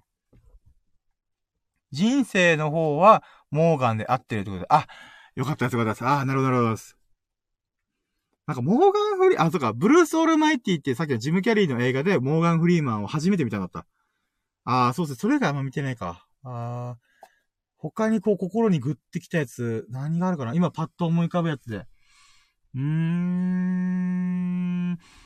うーん。なんだろうなまあ、この前話したロード・オブ・ザ・リングとかは、あれは別軸で、ちょっと深みがある映画っていうのを判明したんで、いつかちゃんともう一回見直そうとか、あそうですね。あー、でもそれで言うならば、あの、ロード・オブ・ザ・リングが気になるっていうところから、その指輪物語っていうこの原作を書いた、えっと、J、JRR トールキン？トールキンさんの、なんか映画があるっていう予告編で見たことがあったんですよね。それはちょっと気になりました。あの、そんだけ世界的にとんでもない作品を作った作者の半生、人生ってどのなんだろうな、みたいな。なんかそこはまだ見れてないですけど、なんかいつかちゃんと見ようみたいな感じで。確かトールキンってタイトルだったかな。なんかそんな感じだったと思います。で、それはなんか、なんていうんですかね。なんか興味あるな、みたいな。なんか、あ、思い出した。えっ、ー、と、記憶的にはなんか思い出したけど、そんなにこうハマってみてなかったんですけど、あの、Facebook の創始者の、えっ、ー、と、マーク・ザッカーバーグの、えっ、ー、と、反省を描いた、えっ、と、確かソーシャルネットワークさ、ソーシャルネットワークえシステムだったかな？っていう、この映画を、なんか、見てて面白かったな、みたいな感じですかね。あ、トールキンで合ってるってコメントです。ありがとうございます。あー、よかったです。指輪物語の作者トールキンで合ってますかはいはいはい。なるほど、よかったよかった。そうなんですよね。だから、なんか今になって、なんかどちらかというと、作者とか世界観を作れる人の、なんか人生とか、なんでこれを作れたんだろうっていうのを手がかりみたいのが、ちょっとあるやつが気になりますかね。うーん。そうですね。あ、あー、でも、これは映画っていうよりは僕、ネットフリックスでたまたま見たのが、全裸監督。もう流行ってる時期が、今2がやってたのかな全裸監、全裸監督を見てて、あ、これすげええドラマだなみたいな、は思いましたね。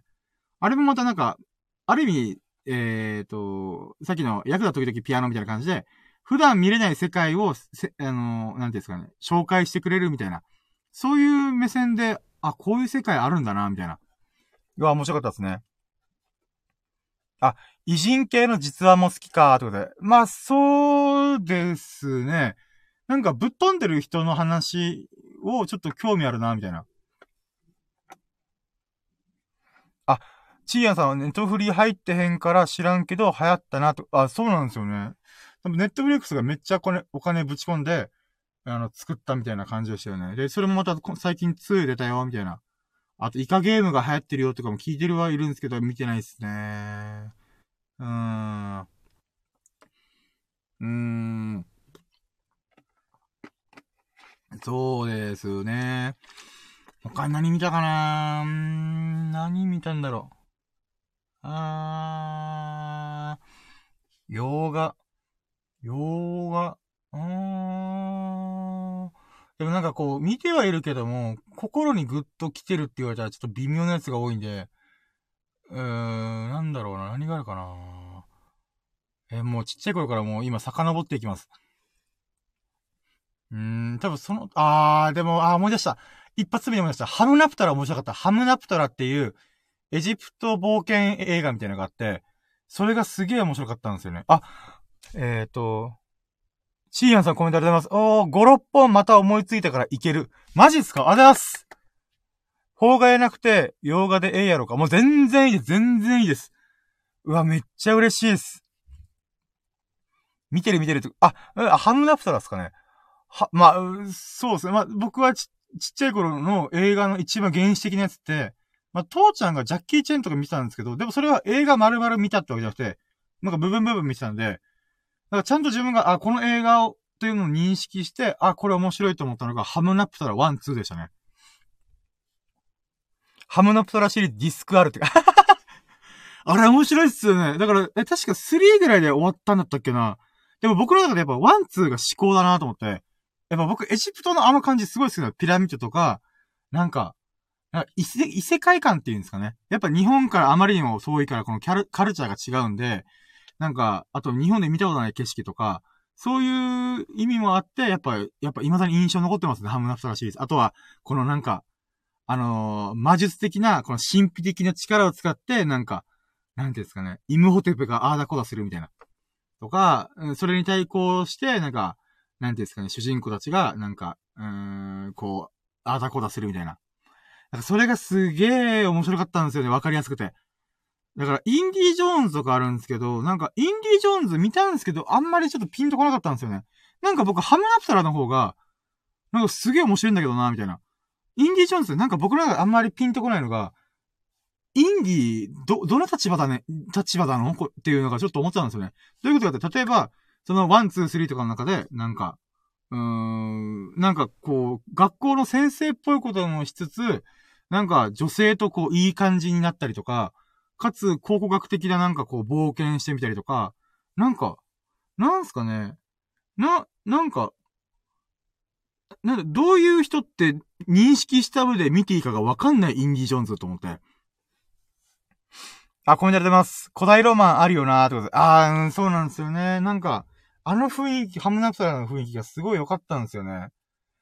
うん。でもまあ、大人になってエジプトのイムホテプって実はすごい、なんか、頭のいい人だったんだよ、みたいな。うん。だからちょっとやっぱ、えー、その、事実と改変されてんだな、みたいな。あ、えっ、ー、と、コメントありがとうございます。一応、考古学を教える冒険家やな、多分あれは。そうなんですよね。なんか、なんか、その考古学を教える、この、冒険家、まあ、冒険家だったらそうか、女性とイチャイチャするか。そうなんですよね。なんか僕の中で、なんか、そのエッセンスいるのかなと思ったんですよ。なんか、うん、まあでもハムナプトラもなんか、一応確かに、えー、確か、ヒロインと結婚してとか子供が生まれてとかもあったんで、でもそれは僕なんとも思わなかったんですよね。うんうん、そうなんだ、みたいな。なんかインディ・ージョーンズだけがなんかよくわかんねえな、この人、みたいな。って思ったんですよね。だからあんまキャラに共感できなかったんで、あ、ちょっとわかんないな、みたいな。で、冒険系で言えば僕は多分ハムナプトラが一番印象に残っていますし、かつなんかそれに匹敵するものってあんまり思いつかないんですよね。冒険活劇。うーん、なんだろうね。冒険活劇って意外と見てるで見てない気がする。あー、なんだろう。あー、そうですね。うん、ハムナプトラだけが唯一なんかピンと来てたな、みたいな感じですかね。あ SF 界隈って言うとなんだろう。SF、うーん、スペースファンタジー。でも、スターウォーズとかもあんまピンとこなかった人なんですよね、僕。うーん、ちゃんと見たら面白いとは思うんですけど、なんか、よくわ、よくわかんないというか、わかるけど、あんまり面白さを感じないとか、複雑さを感じちゃったんですよね。うーん、まあ、今見たらまた感想違うのかなとは思うんですけど。あ、コメントありがとうございます。冒険系は結構いろいろあるけどなぁああ、そうなんですね。冒険系。そうそう、ハムナプトラに近いものとかあったらもう全然なんか、あ、シンプルでいいなみたいな。うーん、思えるんでしょうね。そうっすね。うーん、中国映画とか、ジャッキー・チェンぐらいか、今パッと思いついたのが。あー、あ、でもちょっとアクション系で今思い出したのが、確か、えっ、ー、と、なんだっけな、ベトナムだったかな、東南アジアの方で、あの、トムヤムくんとか、この、ムエタだったかなで、えっ、ー、と、もうずっとガチでアクションしてるみたいな。いう人は、なんか、なんかもう、役者とかこの映画の中の世界っていうよりも、この人やべえみたいな。この主演張ってる役者さんがすげえみたいな。なんかそんな目線で見てましたね。あ、コメントありがとうございます。えっと、ジュマンジュとか好き。微妙にちゃうけど。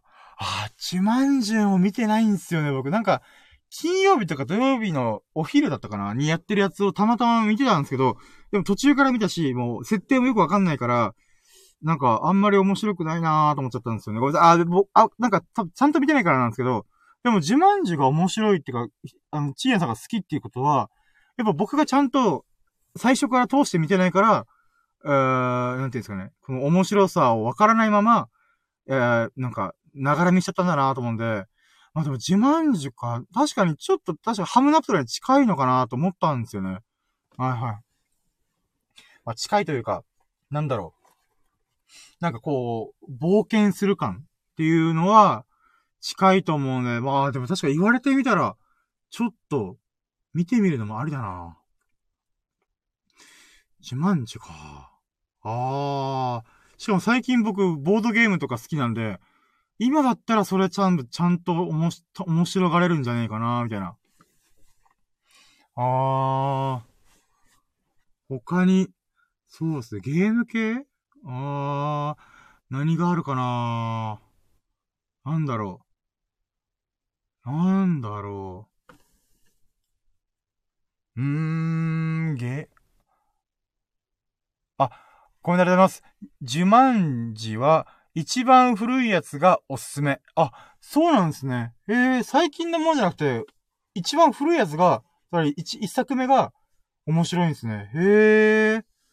あ、それすごいっすね。元じゃあ名作っすね。ほほー。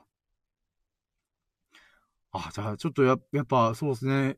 シリーズ化してると、あると思うんで、あ、またコメントありがとうございます。ボドゲをしっかり活かしてる設定が、あの古いのやから。あ、そうなんですね。ああ、はいはいはいはいはい。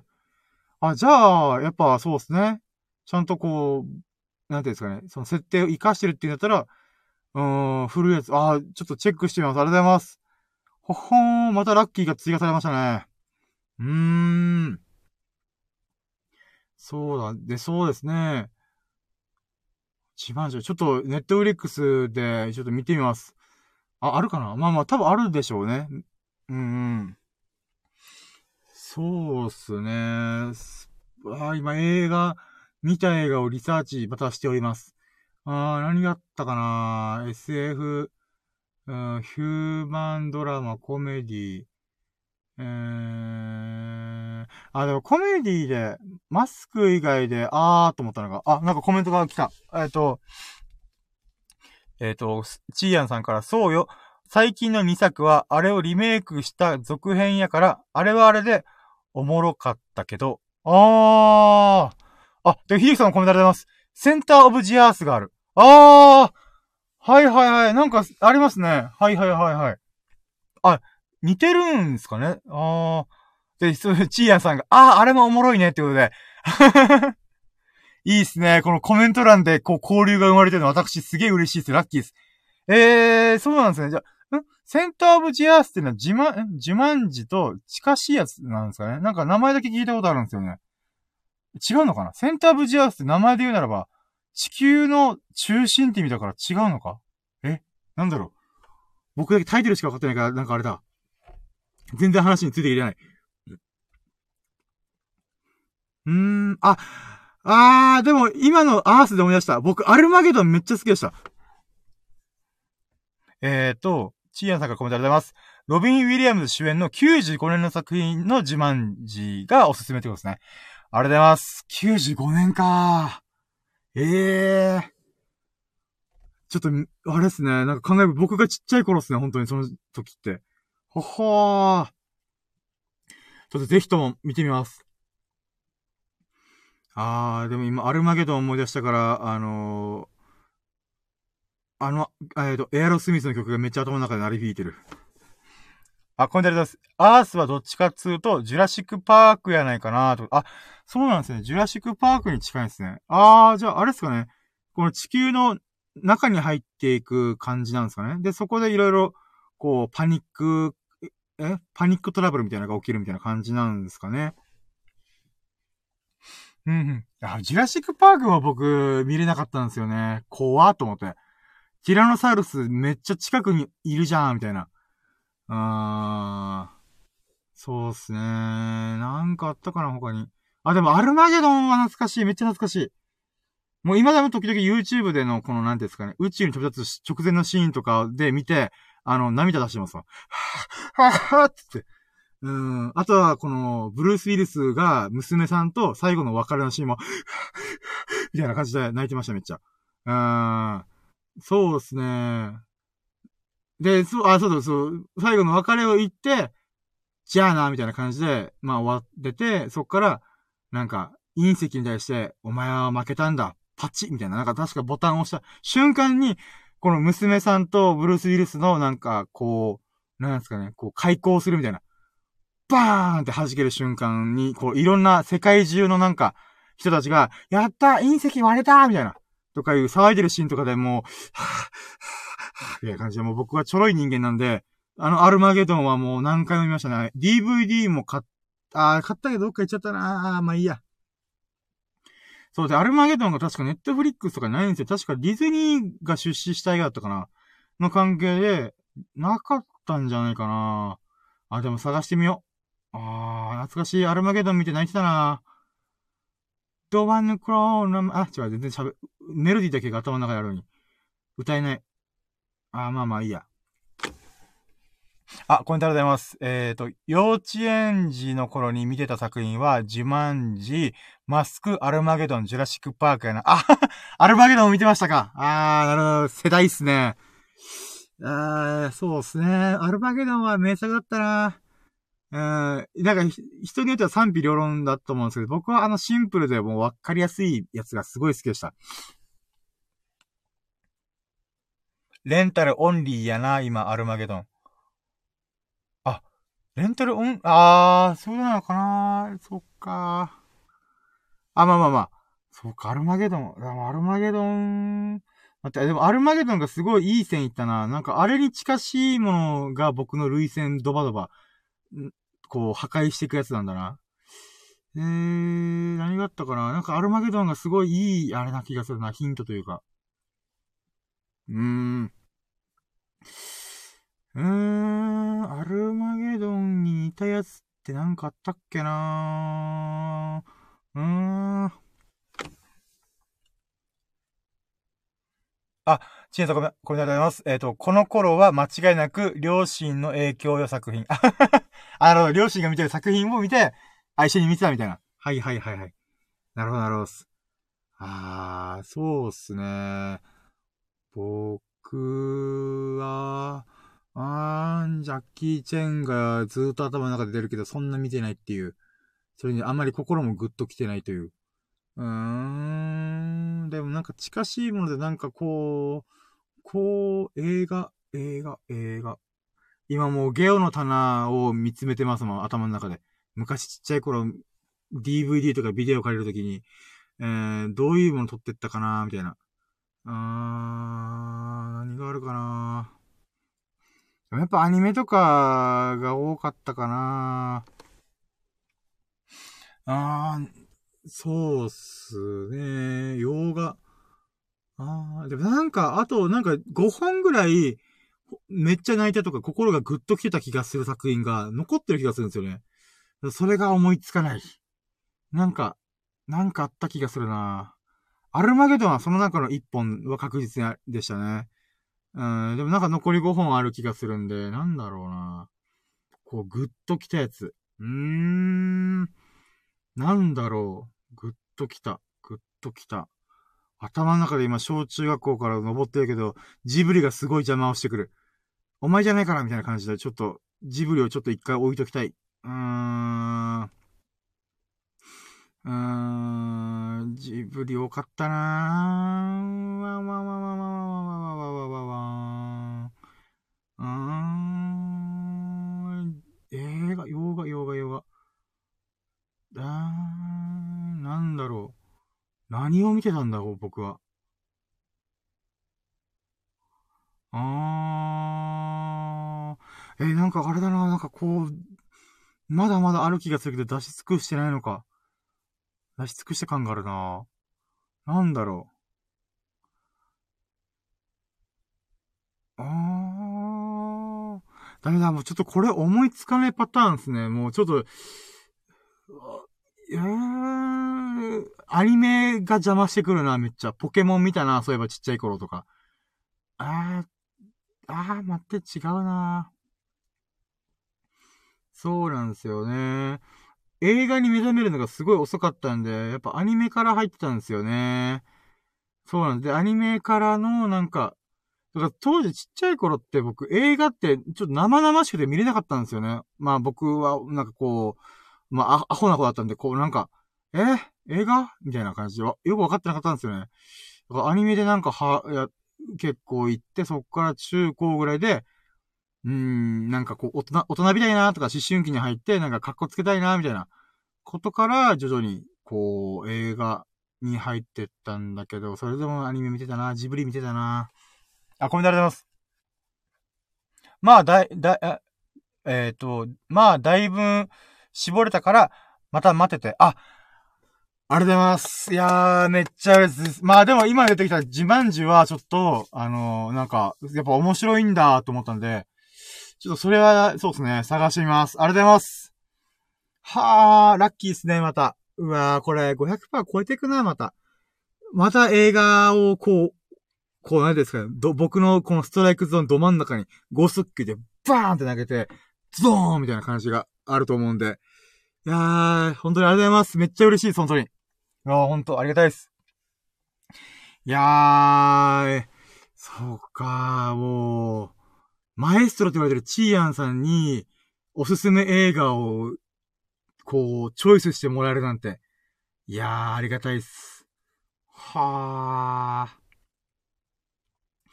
そうっすね。いや、もう、ラッキー指数、もう、え、もう、600%いってるじゃないですか、もうこれ。ええー、なんか、すごいガバガバだ、私のラッキー指数。まあまあ、でもいっか。あ、えっ、ー、と、秀樹さんが、ジャッキーなら、水剣ミラクル最高ってことで。あー、水剣、確かに僕もまあ、ジャッキーイコール、まあ、水剣のイメージだと、ミラクルっていうのが、僕見たことないんですよね。なんか、なんだっけ？えっ、ー、と、え？ポリス？ポリスストーリーだったかな？とか、あ、プロジェクト A か。とか、なんかそのイメージが強いんですけど、ミラクルってやつもあるんですね。ほうほー。なるほど。でもジャッキーちゃんすごいっすよね。もうバリバリ映画で出て、あー、スタントやりまくって。うーん。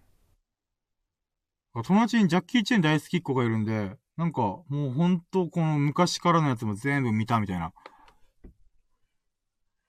あ、コメントありがとうございます。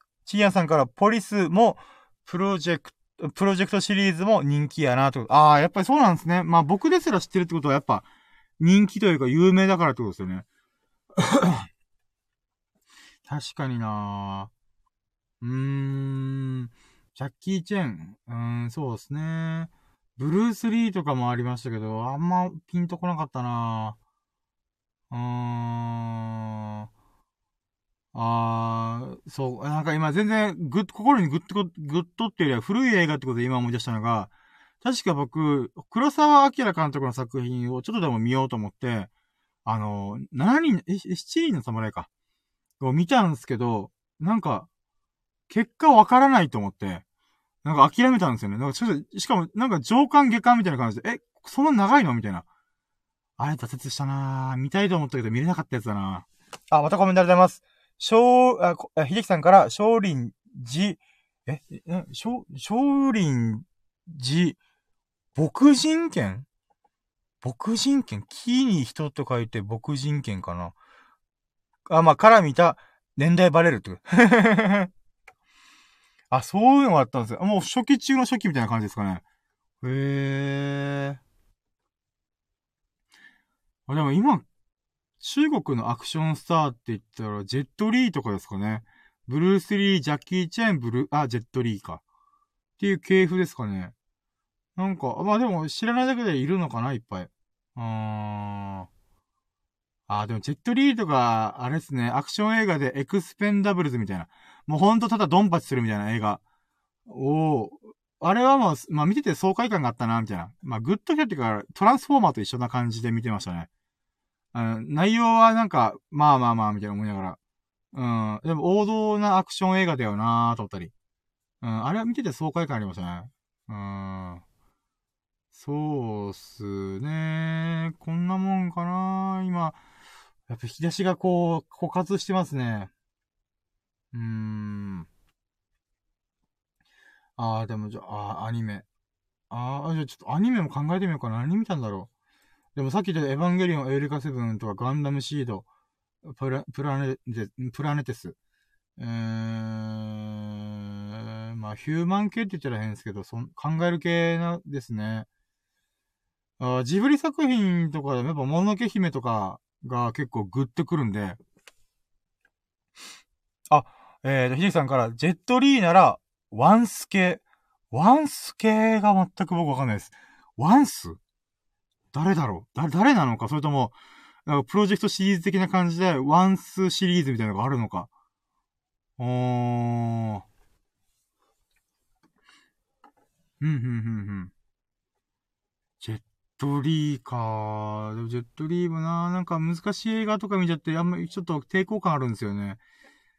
あー。あれま、なんか中国映画も最近ちょっと気になりはするんですけど、まだ見れてないんですよね。まあでも最近のやつよりは、あの、三国志とか昔ながらの、なんか、確かレッドクリフっていう映画があるって聞いて、それをちょっと見たいなと思ったんですよね。あー、あと何があるかな。あー、やっぱアニメが邪魔してくるな。ジブリが。ジブリが私を伸縮してくる、もののけ姫すごい、すごいだろうとか、ラピュタすごいだろうとか、ナウシカやばいだろうとか、クレナの豚かっこいいだろうみたいな感じで、僕のこのさっきのリサーチからずっと邪魔するんですよね。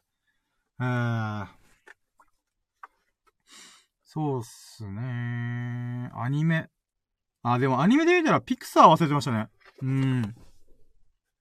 あ、シーアンさんがコメントあります。あ、レッドクリフ、心理系好きならおすすめってこと。ああ、そうなんですね。あじゃあやっぱみ、やっぱちょっと興味の範囲が、あ、あってたんですよ。予告編見てて、あ、これちょっと面白そうと思ったので、あ、なるほど、なるほど。はいはいはい。ああ、じゃあやっぱレッドクリフを見よう。あ、でもなんか最近映画マジで見てなかったんで、なんかこういう風になんか、ああちゃんと長い映画を見てみたいなっていうのは、そうですね。最近ほんと YouTube とか TikTok とか短い映画で、こう、サクサクっと見るみたいな。あ、短い、短い動画でサクサクっと見るみたいな。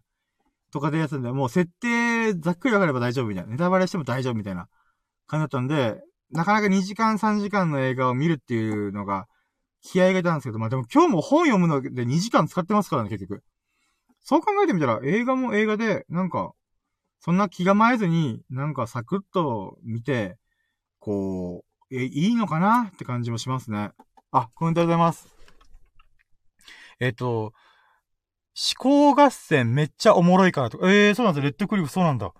上下あるけど、ハマったらぐっといけると思う。あ、上下ね。結構長いのか。まあまあでも、そうですね。うーん。見たいっちゃ見たいんで、で、しかも、チーアンとかめっちゃ進めてくれるってことは、まあそういう映画ってことなんで、僕の多分、この心にドーンって来るはずなんで。はいはいはい、ありがとうございます。なるほど。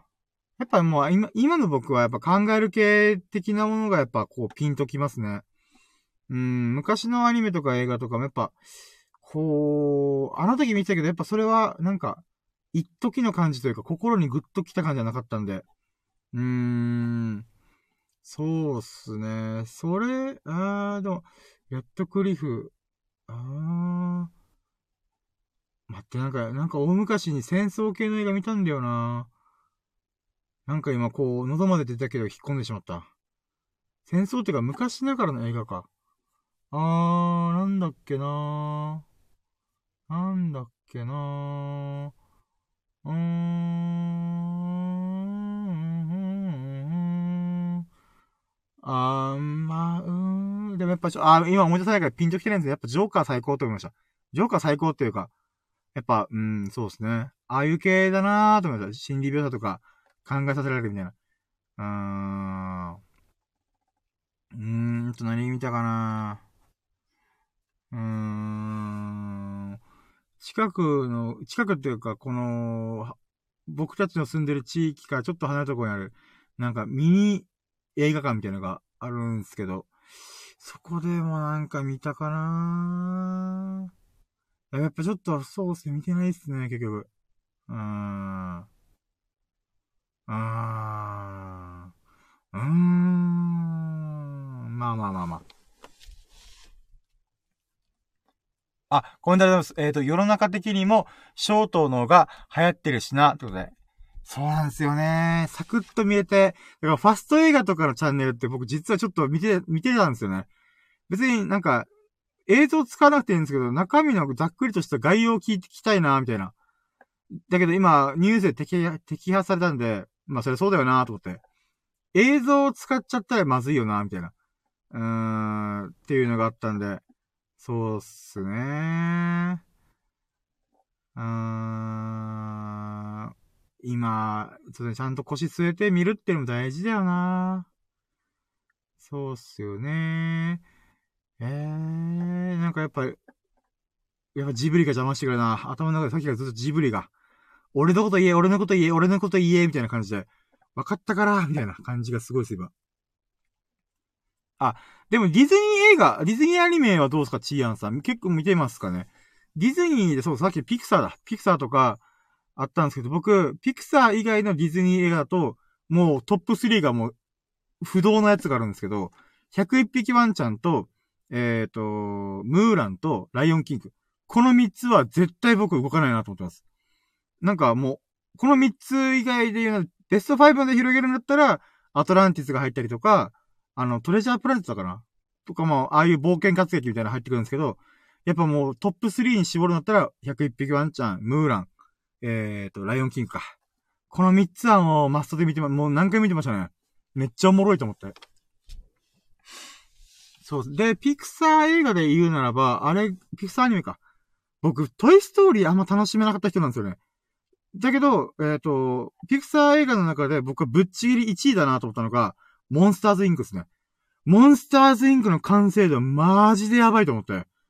なんか、トイストーリーはほんと申し訳ないですなんかピンとこなかったんですよね。だけど、モンスターズインクの世界観を作った感じが、すごーと思って。なんかこの、この驚いた、この恐怖のエネルギーで街が運営されてるとか、あのー、なんていうんですかね。で、その仕組みをアーダコーダ作ったりとか、なんかそれがすごいなと思ったんですよね。あ、コメントありがとうございます。ピクサーはトイストーリーとモンスターズインク好き。あ、なるほど。トイストーリーはちょっと僕はちょっとあれだったんですけど、モンスターズインク、あ、そうですね。面白いですね、あれ。えー、っと、あ、これコメント。最近のはもう興味なくてほぼ見てへんけど、昔の王道はマジで好き。あー、さっきのディズニー映画ですかね。はいはい。ユニバース映画館で見た。あ、はいはいはい。僕もユニバース見たんすけど、うろ覚えなんだよなここだよなやっぱ、モンスターズインクの1の方が僕印象強すぎて、あれを何回も見たせいで、なんか、うーん、なんか僕の中でピクサーイコールモンスターズインクイコール1みたいな、あーいうのが強いんですよね。うーん、なんか、ああったなモンスターズインク見てたなカーズとかも面白かったんですけど、やっぱモンスターズインクがぶっちぎりすぎて、あと、ウォーリー、えー、そうですね、ウォーリーも面白かったですね。ああ、なるほど、SF 的なエッセンス面白いと思って。うん、うん、うん、うん。まあ、カール・ジーさんも面白かったですけど、まあ、そうですね、ピクサーの中でしこう、くくるなら、ワン、トップ3になるのもぶっちぎりでまずモンスターズインクが入って、その後にウォーリーか、ウォーリーと、うーん、うーん、待ってよ。ミスターインクレディブとかカーズがあって、あー、バグズライフ、あ、バグズライフはちょっとあれだったな。うーん、なんだっけな。他にメリダとか、メリダ、あ、レビーの美味しいなんちゃらとか。あー、あったけど、そうっすね、ウォーリーと、あー、そうっすね、モンスターズゲぶっちぎりで、やっぱ2位がウォーリーっすね。で、3位が自分の中で、あー、カーズかなカーズ、うん、そうっすね。あ、コメント。あ、2もあ、あ、2もあった。あー、2も来た来た来た来た。あ、あったけど、ぐっ、あ、忘れてたな。あ、でも、2、あ、2、2も2位かも、2位だ。2もが2位で、3位がウォーリーかも、自分の中で。はいはいはいはい。あ、ごめんなさい、コメントも紹介してなかった。えっと、チアさんから、今、プラスで、モンスターズの働いてるパターンのシリーズがやってる。あ、そっか、そう、ディズニープラスでしかやってない作品もいっぱいあるんですよね。だからそれ見れてないのがちょっとあれなんですよね。で、まあシリーズって続編はどうしても打足感強くなっちゃうからな、苦笑ってことで。まあまあまあまあ、確かに。あー、でも秀樹さん2も好きってことですかね。2もは確かに僕今抜けてた。はいはいはいはい。あー、あったな、あったな。で、えっ、と、あ、そう、チーヤンさんがレミー好き。あー、レミーもそうですよね。てか、ピクサーって、あ、ピクサーって基本的にまず面白いですからね、全体が。で、その中でやっぱ、なんていうんですかね。うん、僕の中でぶっちぎりの価値観とフィットしてるのが、そうっすね、モンスターズインクだっただけなんで。うーん、ミスターインクレディブが見てましたね。面白かった。そうっすね。レミーもあれっすよね。なんか、なんだろう。あの設定とか、ああ、まあそうですね。動きとか、うーん。そうっす。なんかピクサーがこういう、なんか日常系って言ったら変だけど、やるんだなーっていうのはちょっと驚いたんですよね、その時確か。うーん。そうっすね。ピクサー。でも最近のピクサーのやつよくわか、見てないし、把握できてないなそうっすね。うーん。まあでもアニメで言ったら、そしてディズニー関係で言ったらそれで、ピクサーはそんな感じですかね。うん。まあジブリはまあまあ、そうさっき言ったような感じですかね。ああでも、まあ、ジブリもじゃあランキング3で決めるなら、やっぱ僕は、もののけ姫と千と千尋が同率1位ぐらいですかね。で、あ、同率1位じゃねえな。ラピュタも入ってくんな。この3つがもう順位つけられない感じですかね、トップ3が。で、トップ5まで広げるならば、えっ、ー、と、紅の豚と、うーん、まあでも難しいな。トップ5難しいな。うーん、決められないからやっぱトップ3がこの3つですかね。あ、ごめんなさい、コメントありますピクサー、えっ、ー、と、レディブルあたりから、えっ、ー、と、興味ないもんあって、ハマらんのが多い。あー、なるほど、なるほど。はいはいはいはいはい。まあ、確かになんか、よくわかんない作品で、これピクサーなんだっていうのが多い、なんか、いつの間にかピクサーなんだみたいなのが結構多いイメージありますね。で、秀樹さんが、パイレーツはと言パイレーツっていうのはパイレーツオブカリビアンですかねパイレーツオブカリビアンは、あれもなんかあれなんですよ。ピンとこなかった。ちょっと全、全部じゃない。三つまで見たんですよね。あ、パイ、パイレーツ・オブ・カリビアンもディズニーでしたっけ？あー。なんか、あー、パイレーツ・オブ・カリビアンな。でも確かに、なんか今振り返ってみたら、アクション映画というか、ああいう系で言えば結構面白かった気がする。なんか今映像がすごい思い浮かんで、あ、確かになんか、映像綺麗っていうか、綺麗っていうかワクワクするよな、みたいな。でも、なんか話の流れがよくわかんなかったなと思って。この1は割と、ああ、はいはいはい、みたいな感じだったと思う。2、3ぐらいから、ああ、どういうことだろう、みたいな。海賊同盟とか、なんか、あの、なんかすごい海の化け物みたいなやつとか、あと、なんか船がひっくり返るみたいな。え、どういうことだ？みたいな。スティッチ、あー、ヒデさん今言い言いましたね。スティッチありましたね。あー、でもスティッチは妹が好きだったけど、僕はあんまり、なんかピンと来てなかったっすね。うーん、あったあったあった。懐かしいっすね。懐かしいのかな？今の人からしたら普通だよ、みたいなのかな？うーん。なるほど。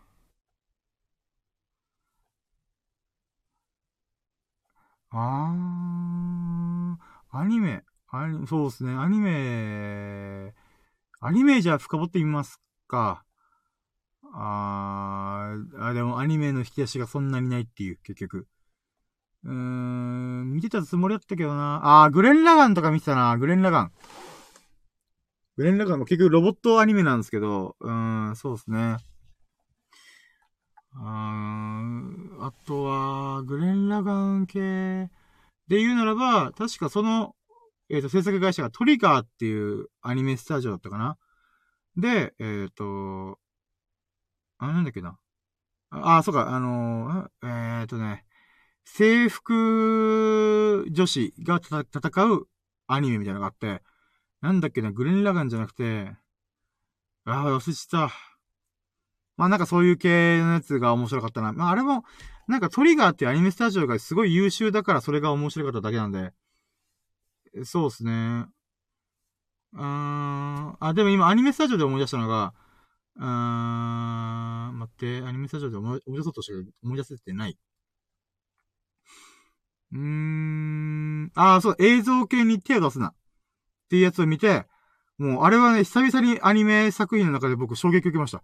こんな部分を表現するやつ現れるんだ、みたいな。あの、女性、女子高生3人組なんですけど、その3人組がこのアニメを作るみたいな。で、各種、この3人組がば、なんかこう、各々癖が強くて、一人は、なんか宮崎駿監督みたいに設定とか世界観とか、この物語の全体像を、こう、作れる人。で、えっ、ー、と、もう一人が、アニメーションとしての動き方がすごい好きな人みたいな。で、最後の一人が、プロデューサー的な目線みたいな。かな、かな、かな、金森？金森？だったかな？僕ね、この金、金森、金、金森さんが、すげえいいと思って、プロデューサーにスポットライトが当てたアニメってないなと思って。あ、あー、ちやさんも映像犬な、最高やった。そうなんですよ。あれ、しかも、岩佐正明監督がやってて、はあ、やばと思って。岩佐監督すげえと思って。秀樹さんが、うーん、見てないってことで。いや、でも、あれは、あアマゾンプライムやったかな？わかんないですけど、まあ、そうっすね。もうほんと、なんか、一応確かに見る人を選んじゃうんすよね。だけど、あれがすごい口コミでバッて広がってる理由は、多分、時代もあるなと思うんですよね。なんか、クリエイターというか何かを作りたいって思う人は必ずあれを見て衝撃食らうはずなんですよね。はぁーみたいな。な、何がすごいかっていうと、今までこのクリエイターにスポットライターさんはいっぱいあったんですけど、あの、プロデューサーも含めて、あ、キープ。プロデューサーも含めてスポットライトを当てた作品がなかったんで、だいやっぱクリエイ、クリエイターがこの作品を作ってるんで、やっぱクリエイター目線の方が多いんですけど、そこを一歩引いたプロデューサー目線も含めて、全体を、こう、三者三様のキャラクターに立てて、えっ、ー、と、こう、アニメーションを作っていくっていう、この流れが、すごいんですよね、めっちゃ。で、かつ、あの、この肝、肝というか、映像犬の世界観の、あ、わー、今コメントあれだと、キルラキルですね。そうそうそうそう。チーヤさん、ありがとうございます。そう、キルラキルを見てみました。制服で戦うやつ。そうそうそう、そうそうそう。もう、はい、もう、ハイレグと言っていいのかわかんないけども、ピッチーなやつを、なんか、こ、ん？なんか、こ、戦闘コスチュームにするみたいな。なんか男の欲望丸出しだなと思ったりとか、なんかちょっといろいろ思うところあったんですけど、まあまあまあ、作画も、なんか設定とかストーリーももろもろ面白かったんで、ああ、これ、なんか、スカッと見れてるやついいなみたいな。あと悪ふざけもちょうどいいなみたいな。感じで、そう、あ、キレラキレ、そうですね。あれは面白かったですね。まあ、グッとくるかって言ったらあれですけど、でも、なんかこう、どっちかというと、トリガーっていう制作会社が、めっちゃ頑張ったんだなって情熱を感じるのが面白いなと思いました。うーん。そうですね。あ、でも映像系は面白かったな僕、金も、え？僕、金森なのか金森なのかわかんないですけど、あれがすっごい好きだったんですよね。なんか、私は利益を出す行動が好きなんです、みたいな。お金が好きなわけじゃありません、みたいな。そんなニュアンスのコメント言って、そうなんだよなー、思って。こう、お金にこだわる人とか、お金にああだこうだ言う人って、やっぱ学校教育とか、まあ一般社会の中で、なんか銭ゲバやろうみたいな。感じのニュアンスもありはするんですけど、でもそ、絶対そうじゃないんですよね。クリエイターとして食っていくとか、なんかこう何かやりたいことがあってそれで食っていきたいときに、絶対金森さんのプロデューサー的目線って外しちゃいけないんですよね。だからそこの、そこにスポットライトよう当ててくれたっていう嬉しさがあったんですよね。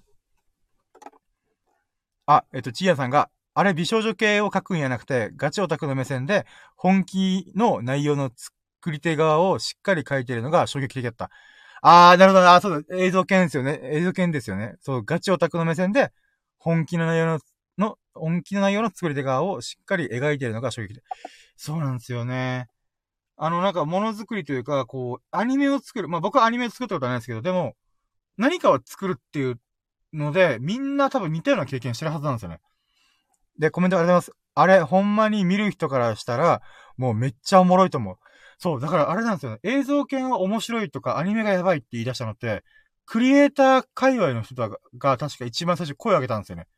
例えば、あの、ゴッドタンっていうバラエティ番組作ってる佐久間さんとか、えー、まあ、それに近い芸人の東野幸治さんとか、えっ、と、なんかこう、なんだろうな、この、作り手、まあ、結局アニメ会社とか、えー、まあ、そうですね、そっち系の絵描く人とかが、映像系やべえみたいな。っていうことを言い出してから、ふわって広がったんで、だけどやっぱ一般って言ったら変ですけど、なんか僕の周りでもやっぱ映像犬っていうのに、こう、なんか見てる人少ないんですよね。だからやっぱあれは、広く浅くじゃなくて、深く狭く刺すみたいな、多分そういうことなんじゃないかなと思って。あ、秀樹さん、コメントありがとうございます。すまん、お休みタイム入ります。あ、もう全然大丈夫です。秀樹さん、ありがとうございました。おやすみなさいませ。ありがとうございます。いやーいやー、もう秀樹さんのかげで、ラッキーシーズ600超えです。いや、ありがとうございます。いやー、ほんとありがとうございます。いやー、また日曜日、よろしくお願いします。あ、で、チーアンさんが、えっ、ー、と、今までにも作り手側の仕事アニメってあったけど、絶対美少女キャラで書かれてるんよな嫌いやないけどって。はいはいはい、なるほど。そうですね、そうですね。映像犬がちょっと異質なところってそこなんですよね。あー、なるほどな映像犬。でも映像犬見てて、身近な人でこう最高って言ってくれる人、チーヤンさんが初めてです。僕の友達で映像系の話しても、あ、これ見ようと思ったら見てないんだなみたいな。なんか僕からしたら、早く見てーって思うんですけど、君も絵描く人でしょとかいろいろ思うんですけど、まだ見てないみたいな。うん、まあタイミングじゃないからしょうがないかとは思うんですけど。まあまあまあまあ。だからちょっとチーヤンさんがやっぱ見てて、そうっすよね。あれやっぱすごいアニメっすよね。まあ元々原作の漫画も僕、ちょっと Kindle で買って読んで。で、しかも、なんていうんですかね。漫画版も漫画版面白いんですけど、それを湯浅監督が、うまい具合にアニメーションとして、すっごい大きくドカンと書いてるんですよね。それが素晴らしいと思って。うーん。そうなんですよね。あれ本当にやばいアニメだなと思って。あとはこの主人、主人公って言ってるか、あの、あ名前出てこないなあの、ヘルメット被っている、この映画監督の資質を持ってる子が、なんていうんですかね。あのー、イマジネーションの世界でいろんな機械を作って、なんかヘリコプター、竹、竹、えっ、ー、と、竹富だね。トンボ型のなんか飛行機みたいなの作るときに、なんかみんなで、ここどうなってんすか？とか、こういうところどうするんですか？みたいな、あのシーンって多分僕はあんま考え、考えないですけど、宮崎駿監督とかの設定集とかラフが見てると、まさにあの感じで考えてる気がするんですよね。もうあの描写ってもうアニメ監督とか、このアニメーターの人からしたら、そうだよ、そうだよ、それだよ、みたいな。っていう共感の嵐の表現なんだろうなと。で、かつ、あの表現をした作品は未だかつてなかったんじゃないかなと思うんですよね。みんなでこの、本当にリアルに目の前にあるように想像しながら、ここってどうなってんの？みたいな。っていうのが、なんていうんですかね。うん、な、なんだろう。この空想と現実が入り乱れた瞬間っていうんですかね。あれを、あの、よ、よく表現できたみたいな。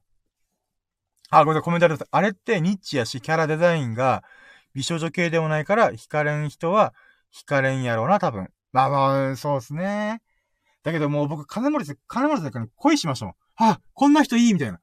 もう、まあ、ビシバシどうこうはないんですけど、あの目線で、なんか、こう説明してくれたら納得できるし、みたいな。かつ締め切り守るし、みたいな。うん、まあ、締め切りは、まあ、まあ、ですけど、なんかこう、なんていうんですかね。こう、お金をうまく回して運用するみたいな。あの感じがすごいなぁ、みたいな。うーん。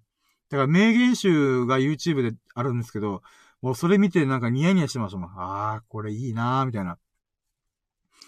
そうなんですよねー。まあ、とりあえずもう今漫画もゆっくり進んでると思うんで、まあセカンドシーズン期待だなみたいな感じですね。映像犬は。ああ、あれはほんとやばい作品。まあその流れでピンポン。もうチラッと見たんですけど、結局全部見な、見なか、見てないんですよね。まあ漫画も全巻読みましたし、あのー、なんていう映画版？あの、久保塚洋介が、あの、昔やってたピンポンっていう映画版もう見ちゃったんで、なんか、岩佐監督がピンポンやってるの分かってるし、かつ、原作の漫画にすごい忠実に作ってくれてる。で、かつそれはすげえ大変ってことも全部分かってるけども、一回見ちゃってるしなーみたいな。なんかそんな感じで、うーん、みたいな感じでしたね。うーん。そうな、ピンポンも見たいけど、まだあれだなうーん、そうですね。あと何があったかな、アニメ。あー、そっか、映像犬があったからな。なんかまだ眠ってるやつがありそうな気がする。えー、最近見たアニメ。うーん。うーん、なんだろう。なんだろうな最近見たアニメ。うーん。プペ、プペ、うん、エンドゾーン上プペルになっちゃうな、映画館で見たアニメ。うーん、それ以前に。ああ、でも、あれですね、異世界ナロー系が流行ってるじゃないですか、今。その流れで、流れなのかな？始まりなのかわかんないですけど、ゲートってやつ見ました。GATE って書いて、なんか簡単に言うと自衛隊が、あ、違う、えっ、と、異世界と日本が、この門によってゲートによって繋がっちゃって、そのゲートを通して、えっ、と、侵略があったりとかしたんで、それを逆に、こう、行くっていうことで、自衛隊が戦車とか部隊を、その異世界に送るみたいな。あれを、たまたまネットフリックスで見て、あ、あ、見てます？おすげえあ、好きーってことで、あー、コメントありがとうございます。うわー、すげえそう、何回見てると、そう、僕も何回見てるんですよ。ゲートめっちゃやばいっすよね。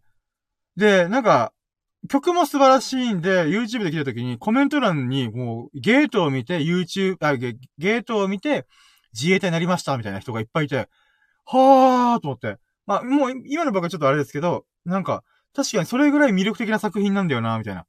わー、チーヤンさん見てるんだ。ゲートで話通じる人いるとは思ってなかったです。確かあれ僕ほんと最近見つけて、でも、パッと見たらなんか数年前にもうやって終わってるみたいな。そうなんだ。じゃあ異世界ブームのもっと前からこれやってんだと思った時にびっくりしたんですよね。で、で、かつまあさっきの YouTube ですごいなんか主題歌の人たちのコメントがすごいなんかゲート関連で、あ、そうなんです。あ、ちんやさん異世界とか転生、移転系めっちゃ好きってこと、あ、あ、じゃあ、僕も、あ、じゃあって言って自信を持って言えるほど、全部見てはいないんですけど、うーん、まあ、最近見たので言うと、あれすあ、でもどうなの漫画版とか原作版もあるから、そこが入り乱れてるんですよね。コメントあります。そう、あれも、けえっ、ー、と、続編欲しいのに、あかんかったっぽいような。あ、え、そうなんですか？確か、原作漫画と原作小説はチラッと見たんですけど、あ、そうなのか。ゲートってセカンドシーズンっていうんですかね。あれがないのか。面白かったんですけどね。あれすごい衝撃受けました。何に衝撃受けたかっつうと、うーん、なんだろう。もちろんいろんなことは思うんすけど、ああ、でも一番いいなと思ったら、僕はやっぱ異文化交流が結局一番自分の中で興味あるんだろうなと思いました。あのなんていうんですかね、この自衛隊の基地の中に、この獣人っていうんですかね、とかが入り乱れて、あの、まあ、文明が進んでるところと、その、なんていうんですかね、えっ、ー、と、地域のコミュニティが、まあ、なんだかんだでガッチャンコしてるみたいな。とか、そうですね。あでもよく見るシーンとか、やっぱ、遠流に勝負するところとか、ミサイルバンバン打ち打ち込むところとか、まあ、もちろん、なんていうんですかね、アクションとしての、なんか自衛隊の、このリアルなんだろうな、みたいな。そこの描写も、なんかすごいなんか、こう、リアリティがあるなみたいな。確か作者の、原作者の方が、実際自衛隊出身の人らしいんで、だからこそこういう風に細かく書けるんだなと思うんですけど、でもそれをアニメで、ちゃんと表現するっていうのも、なんかこう、下調べしっかりしてんだろうなとか、なんかそういうのすごい感じたんですよね。うーん。そうっすね。あ、あとあれっすね。あの、なんか、こう、主人公の人と、この三人娘が、こう、テクテクテクテクと、こう、日本に来て、国会議事堂で、こう、弁明するみたいな。あの、参考人招致か。あのシーンの時に、なんて言うんですかね、あの、敵国のの第三王女だったかなが、えっ、ー、と、私も日本に連れてってくれ、みたいな感じで、まあ、日本の文明っていうか、現代文明を、この違う文明の人が見たらどう思うか、とかいう描写もありますし、あとは、なんて言うんですかね、うーん、なんかこう、公安とか、この各国の、うん、政治状況とか鑑みたときの、このなんか、うん、なんですかね、こう、政治的争い？まあ、争いはそんなに書かれてはいないんですけど、なんかこう、うん、少しずつそういう場面が描かれてるみたい。つまり異世界っていう資源の方向を、この各国が狙ってるみたいな。で、な、やっぱ、あれってこう、軽くポップに書かれてるんですけど、本当にこの、例えば僕たちが住んでるこの現実世界でゲートが開かれた瞬間に、おそらくですけど戦争普通にバンと起きると思うんですよ。中国とアメリカと日本とか。とかで、なんか、多分あのゲートに自衛隊が入ってどうこうとかする次元じゃなくて、強制的に多分侵略戦争が始まるだろうなと思うぐらい、あので、まあ、そこはあんま描かれなかったんですけど、多分、それぐらいのレベルの、なんか、えー、緊張感を一応醸してはいたんで、ああ、なるほどな、みたいな。とか、うーん、なんて言うんだろうな。あとは、この、あ、ピ、ピーニャ殿下だったかな？この第三王女を、に、がは、日本に割と、なんか、友好的？この日本やばいっていうの分かってるから、みたいな。で、あるんですけど、この、なんか現実を見え、見えてないって言ったら変だな。なんか頭がいいんだけど、ちょっと、こう、負けず嫌いな、えっ、ー、と、王子が、こう、なんていうんですかね、ストライキ、ストライキじゃねえや。なんだっけな、クーデタか。クーデタを起こして、あの、なんか政権を取ったりとか。して、そこでこのピーニャ殿下がこう、と、捕らわれて、それを助けに行くみたいな。あのシーンとかもよく見てるんですよね。だから結構、なんていうんですかね、えっ、ー、と、アクションももちろんあるんですけど、実はあれって、この24話ぐらい、24だったかなぐらいある中で、この、アクションシーンってポイントポイントで描かれてるけども、それ以外のほとんどは、この、なんか文化的な交流だったりとか、政治的な戦略だったりとか、それは日本側、日本と世界側、あ、世界、世界というか、アメリカとか中国とか、側もあれば、それの逆で、異世界の国同士の中で、えっ、ー、と、なんか、やっぱそっちもそっちでいろいろあるよ、とか。だからその描写もすごい面白かったんですよね。ああ、でも今、あ一番見たいのシーン、あれだな。あの、えっ、ー、と、この、このゲートという世界がどういう風に作られたんだっていうのをちょっとだけ見せてくれるところが僕何回も見ました。なんかあのシーンがすごい印象深かったんですよね。あの、このローリーが、あの、なんか黒髪のでっかい斧持ってるやつが、こう、なんていうんですかね。えー、ある、が、学者、学者の町か。学者の町に行って、そこで、あるおばあちゃん教授みたいな人に会いに行くじゃない。会いに行くというかたまたま会って、で、そこで実は昔、このローリーっていうのはすごい、あれだ、長寿、900歳ぐらい行ってるんで、あの、昔若い時に、そのおばあちゃんが若い時に、あの、旅をして、えっ、ー、と、この、この世界の成り立ちとかをちょっと教えてたとか、あの、問題を、なんか、提示してたみたいな。で、それで、そのおばあちゃんは、なんていうんですか、長年かけて、この世界中を渡り歩いて、この世界がどういう、なんでこんな種族がいっぱいで、なんかこういう世界になってるかっていうのの原因って何だろうっていうのを、なんか自分の研究成果として、ローリーに答え合わせした瞬間からなんか僕、ゾク、ゾクじゃないですけど、たまんねえなと思って。なんか、なんていうんですかね。あのおばあちゃんのキャラ的には、すごい、なんか、なんか、わー、キャーみたいな。なんかピチピチピチしてるんですけど、でも、数十年かけて、この世界の秘密を解き明かそうっていう気概って、もう、ぶっちゃけクレイジーなんですよね。頭ぶっ飛んでるんですけど、それをお首にも出さなくて、かつめちゃくちゃ頭いいのに、なんか、うーん、なんていうんですかね。その研究成果をローリーに話せたからよかったみたいな。よかった答え合わせできて正解だったんだねみたいな。なんかあのシーンがなんかすごい、なんか、いろんな要素が含まってんなと思って、この、つまり、えっ、ー、とですね、このゲートという世界の説明も含めて、えっ、ー、と、かつローリーが、この神の使い、アジンとしての振る舞いとか、あとはその教授とかこの魔法の世界の中で、えっ、ー、と、研究職っていうのはどういう立ち位置なんだよとか、どういう気概で取り組んでんだよみたいな、なんかその瞬間になんかいろいろ集約されてる気がしたんですよね。それがなんかすげえたまんねえなと思って。まあその後に、なんか、あのー、痛み主人公にこう、なんていうんですかね、スープぶちまけるみたいな。あ、じゃ、痛、痛みだね。えっ、ー、と、お姉ちゃんが妹に喧嘩売るみたいな。まあ、あのシーンが微笑ましかったなぐらいで、ちょっと軽く見てるみたいな感じですかね。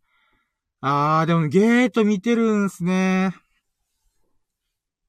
ゲートを話せる人がいるとは思ってなかったっす。はー、見てますね。すごい。異世界系、転生系なんてやっぱ転生したらスライムだった件かな。あれはやっぱちょこちょこ見てますね。うん、でもやっぱ原作の、えっ、と、なろう小説版？小説になろうの、えっ、と、原作、原作版って言ったら変だな。うん、まあ小説版を、うん、を読んで、全部見ちゃったんで、読んじゃったんで、あのー、アニメと漫画のやつでちょっと改変が起きてるらしいんで、そこをチェックする意味で見てるぐらいかなーって感じですね。それ以外に異世界系でドカーンってくる。なんか無色転生も面白いって聞くんですけど、軽く見てなんかちょっと違うな、自分とはちょっとちょっと、なんかタイプ違うかもなーと思って。あ、コメントありがとうございます。えっ、ー、と、結構雑食やからいろいろ見てるの。あー、なるほど。アウトブレイクカンパニーも好き。あれ、なんでこれ、なんか見た気がする。え？あれっすかねえっ、ー、と、なん、あ、待っても設定覚えてない。あ？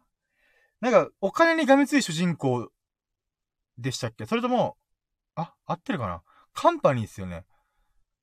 なんか、なんか可愛いけども超怖い、なんか角が生えてる女の子がいて、その子に付きまとわれてるみたいな。あー、コメントありがとうございます。えっと、無職転生ちょっとハマらんかったーってことで。あー、そうなんです。まあ、僕1話2話ぐらい軽く見てなんかちょっと違うかなーみたいな思っちゃったんですよね。他に何見たかなー？異世界転生系。なんかどっちかというと漫画の方とか、原作の方見ちゃってるで、アニメ化されてるかどうかがわかんないんですよね。うーん、アニメ化されてるやつで何があるのかなー？うーん、うーん、なんだろう、なんかアニメは見てないかもな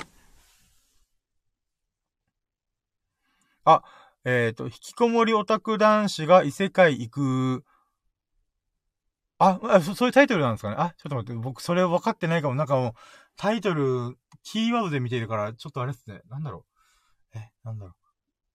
あー、でも待って、異世界転生系で、アニメはやってないのかな漫画と原作ばっかだな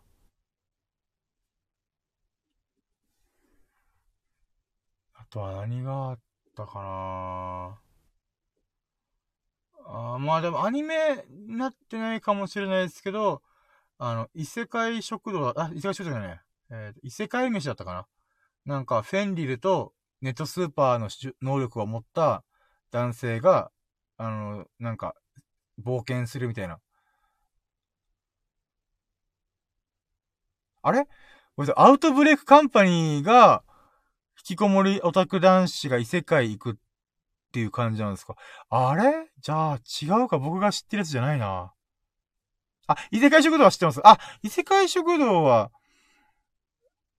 あー、あ、あれはアニメ化されてんのか。あ、でもいくつか似てる設定があるから、僕がイメージしてるやつがこれだよなっていうのがちょっとおぼろげなんですけど。え、待って。えー、異世界食堂って、あのー、なぜか知らないけど、人が転生してるじゃなくて、お店が転生してるというか、扉開けたら異世界みたいな。あ、で、お店だけがなぜか、あの、なんか、この地球側にあるって言ったら変ですけど、まあ、なんだろうな。だから、そこの、騎士とか、なんか、あそのところのお代官様みたいなのが入ってくるみたいな。なんか、そう、そういう感じだったかな今のやつはまだ見てないけど、今のやつって言うと異世界飯ですかね。あー、でも、ま、意外とアニメか見てないな、僕、異世界系。漫画で満足しちゃってるな。異世界系でなんかこう、最近見たやつで、あー、これと思ったら何があるかな異世界居酒屋。あ、僕が言ったやつ、異世界居酒屋ですかね。あれじゃ異世界食堂ではないのか、あれは。あれ？異世界食堂は、あれ？なんか、こう、料理人レベル99がどうたらこうたらっていうのは異世界食堂でしたっけ？あれ全然ダメだ。うる覚えだ。異世界、異世界。ああ、縦スキルに曲振りしましたとか、雲、ん？雲だけで何か問題ありますみたいな。なんかそんな感じ？のやつとか、縦の勇者の成り上がりだったかな。とかは、なんか、漫画版で見ましたね。確かあれもアニメ化された気がするな。あとはなんか、聖女に、え、なれ？え？違うな。なんか薬草とか、あ、そう、黒髪ロン毛で、メガネかけてて、なんかちょっと、なんていうのかな。あのー、こう、華やかというよりは、堅実っぽいような女性主人公が、なんか異世界に転生巻き込まれて、聖女なんだけど聖女じゃないと扱われちゃった、みたいな、なんかそんなやつがアニメ化されてた気がするなみたいな。あー、てか、僕、これでいっぱいありますね。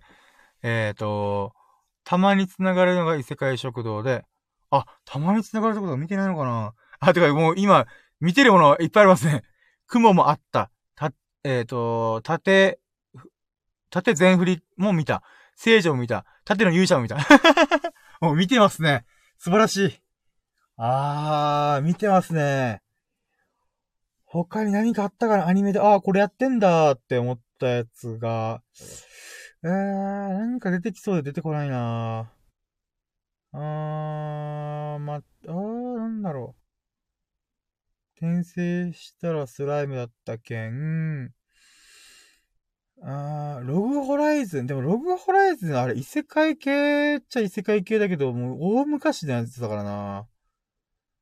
今よくわかんないんだよな。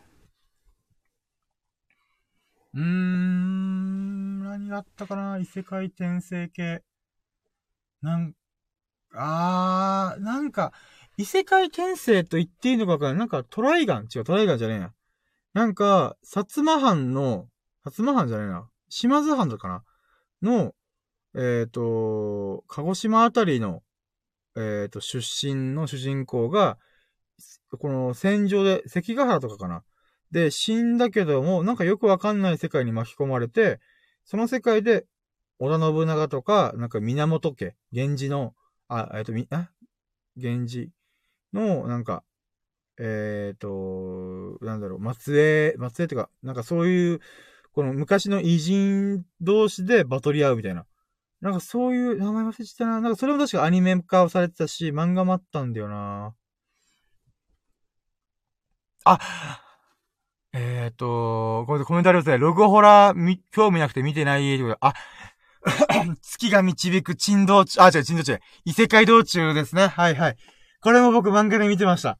はいはい。ありましたよ。なんか、この、えっ、ー、と、黒い服の、黒い服なのかな？まあ、黒髪の、えっ、ー、と、く、雲がこう、人間、人化したやつと、この、竜の、えー、竜っていうのかな？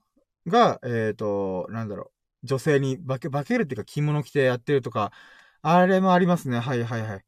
で、なんか、割と序盤で、なんか主人公がだいぶ辛い、辛いっていうか、なんか女神いけすかねみたいな。で、それになんか、哀れんだ別の女神が助けてくれて、みたいな。あー、ありますね、ありますね。えっ、ー、と、精霊元素機と100万の上に俺は立っている。あー、精霊元素機はなんか見た気がする。見たっていうか、どっかでなんか知ってる気がするけど、どんなだったかな？みたいな。あとは、チート薬師のスローライフとか、そうそう。チート薬師？あ、薬師えー、っと、あー、なんか、見た気がするけど、もうなんか似たようなものもいくつかあるから、これで合ってんのかな？みたいな感じですね。うん、なんだろう。あ、乙女ゲームの破滅は微妙やった。乙女ゲームの破滅ってなんだろう？うーん、なん、あ、あれかな？あー、なんかちょっと、あー、はいはい。多分あれかなーっていうのはちょっと今、思いつきました。ふんふんふんふん。あー、異世界系、あー、そうっすね。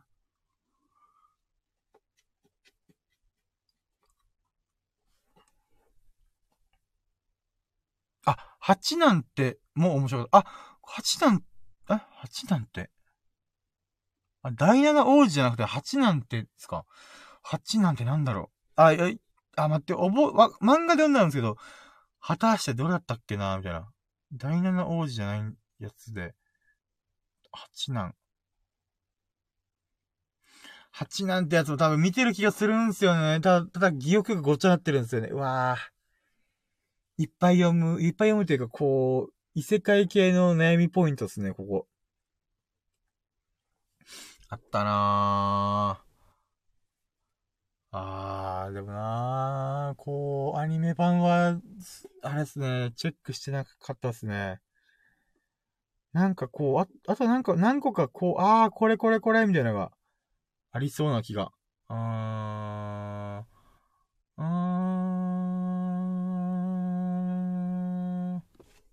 あ、コメントありがとうございます。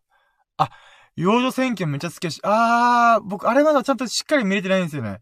はいはいはい。あれですよね。えーと、なんか、こう、えーと、第二次世界大戦的な感じで、だけど異世界だから魔法を使ってるところに、幼女と、幼女で、えーと、転生しちゃって、吸ったもんだするみたいな。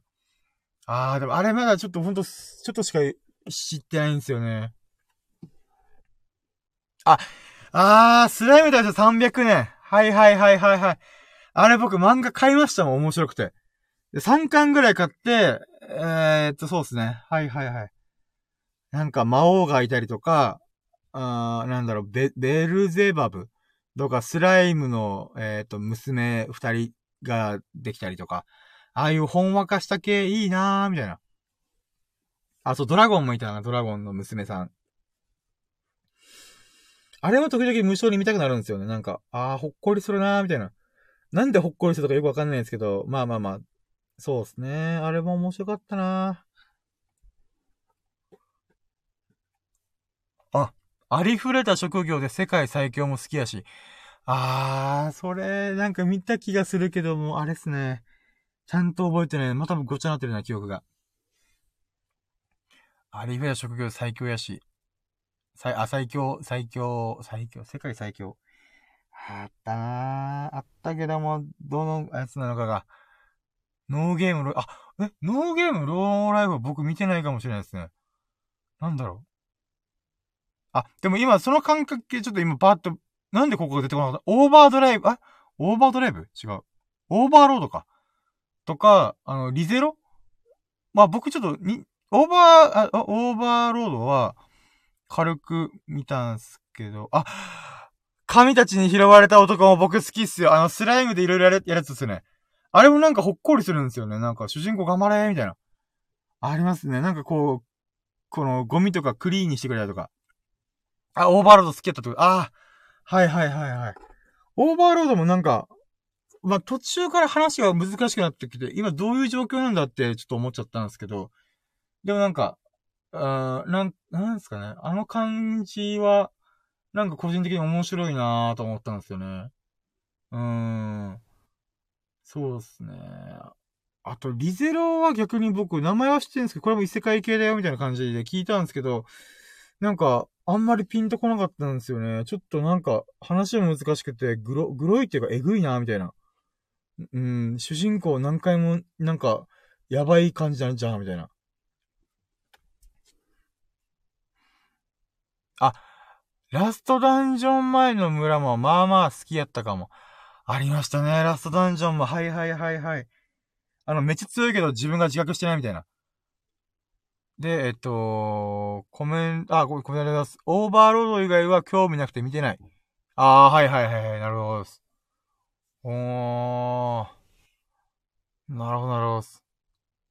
オーバーロード、そうですね。この、なんかネットフリックスがなんかね、見かけた気がするんで、もう一回ちゃんと見直そうかな。うーん。いやー。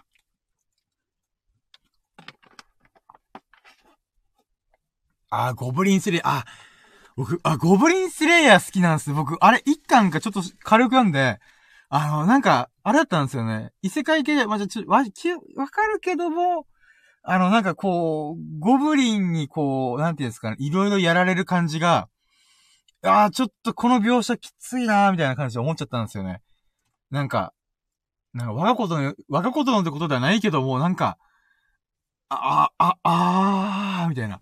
その描写が、やっぱどうしても入ってくるっていうのが、ちょ、ちょ、ちょ、ちょ、ちょ、ちょ、ちょ、ちょ、待って、みたいな感じで、ちょっときつかったんですよね、僕。うん、あ、でもありますね、ありますね、ゴブリンスレイヤー。あれもかなり、なんかスピンオフとかもなんか、いろいろあるっぽくて、なんか、驚きました。あ、そんな人気なんだ、みたいな。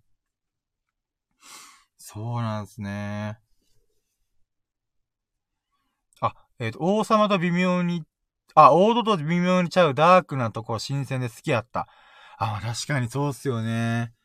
うーん。あれは、こう、なんか異世界系のリアルというか、えぐいところをなんか出してる感じがするなーとか。うん、まあまあ、あくまで描写の部分だけでしか見てないんで僕は、一巻とか短いところしか見てないんで分かってないんですけど、あれが結構なんか闇金牛島くん見てる感じで、う、う、う、う、ふーみたいな感じで思っちゃったんですよね。賢者の孫、あ、賢者の孫も、ちょっと前に見まし、見た感じですかね。でもあれは、だいぶ異世界系にハマるかハマらないかよりちょっと前ぐらいに知って、あんまちゃんと意識して見てなかったんですよね。魔王学院の不適合者。ま、あ、魔王学院の不適合者。あ、これはちょっと知らないかも。なんか、魔王か、魔王学院か。あ、じゃ、じゃ違うかもしれないです、僕。不適合者。あー、でもなんか、そうっすね。これ、なんかめっちゃ知ってますね。すごいっす。はー。いや、なんか僕も異世界系とか、なんか、こう、まあ、それなりに見てますよ、私、みたいな。なんかそういう感覚があったんですけど、あの、チーヤンさん、マジすごいっすね。まあ、僕の周りにこの異世界系とか見てるよとかいう人があんまいないんで、あの、まあ、なんかこう、で、そのファースト、なんていう、コンタクトがまさか、圧倒的に見てる人と、なんかこう、話ができるってかなり驚きっすね。はあ、まさか異世界系が好きな人、ここで出会うとはって感じですね。ははー。なるほどな異世界系。あー。でもそれで言うと、あれす。あ、でも、ま、漫画、あ、アニメなのかな？わかんないですけど、なんか、この、あれどうなんですか？悪役令嬢がなんちゃらシリーズみたいな。シリーズじゃないですけど、なんか悪役令嬢が、こう、なんか、うん、逆転劇みたいなものとかっていうのはどうなんですか？あれ、あと。あ、本好きの下克上も好きやった。僕、本好きの下克上を、あんまり、あ、漫、漫画かな？何かでパッと見た時に、なんかちょっと難しいなーと思って、あんまりピンとこなかったんですよね。でも、無色転生と同じぐらいめっちゃこれ面白いよっていう話をなんかネットで見かけた時、見かけ、よく見かけるんで、やっぱ面白いんですね。今度ちゃんと見てみようかななんかながら、何かしながらでちょっとチラチラ見てたんで、そうですね、本好きのやつ見てみましょうかね。うーん。なるほどなぁえっ、ー、と、あ、これであります。えっ、ー、と、あれ微妙にむずいところある。でも好きや。あ、好きってことで。ああ、なる。やっぱ難しいっちゃ難しいんですね。はいはいはいはいはい。なるほどなるほど。あ、やっぱ、まあまあまあ、そうですね。じゃあ僕のパッと見の分かりやすさがないと難しい僕からしたら、まあ、その目線はあってたんだなって感じですね。ああ、まあでも、そうですね。みんながいい、みんながいいっていうかネットで評判がいいんで、まあ確かにちょっと見てみたいですね、あれは。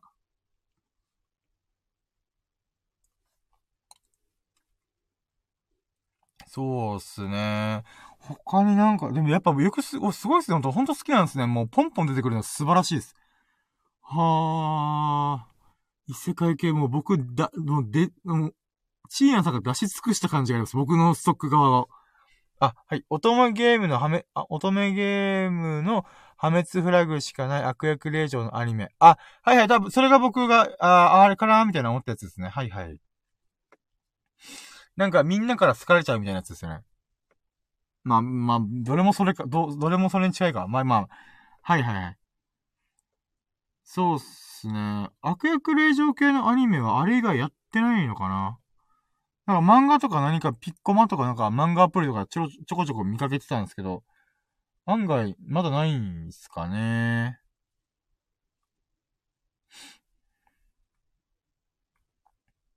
お、コメントありがとうございます。えー、さっきのアニ、あ、悪役令嬢のアニメ見たけども、えっ、ー、と、あの主役女子のどこまで行っても鈍感なのが、えっ、ー、と、イラついて好きやなかった。まあ確かにそうっすね。鈍感っすね。うーん。まあ鈍感であり、なんだろうな。まあ、ちょっとずもう、ちょっとず猛進な感じって感じですかね。うん。えっ、ー、と、アニメあれ以外多分まだないってことで。あ、悪役令嬢自体がアニメやっぱまだされてないのが多いんですかね。うーん、なるほど、なるほ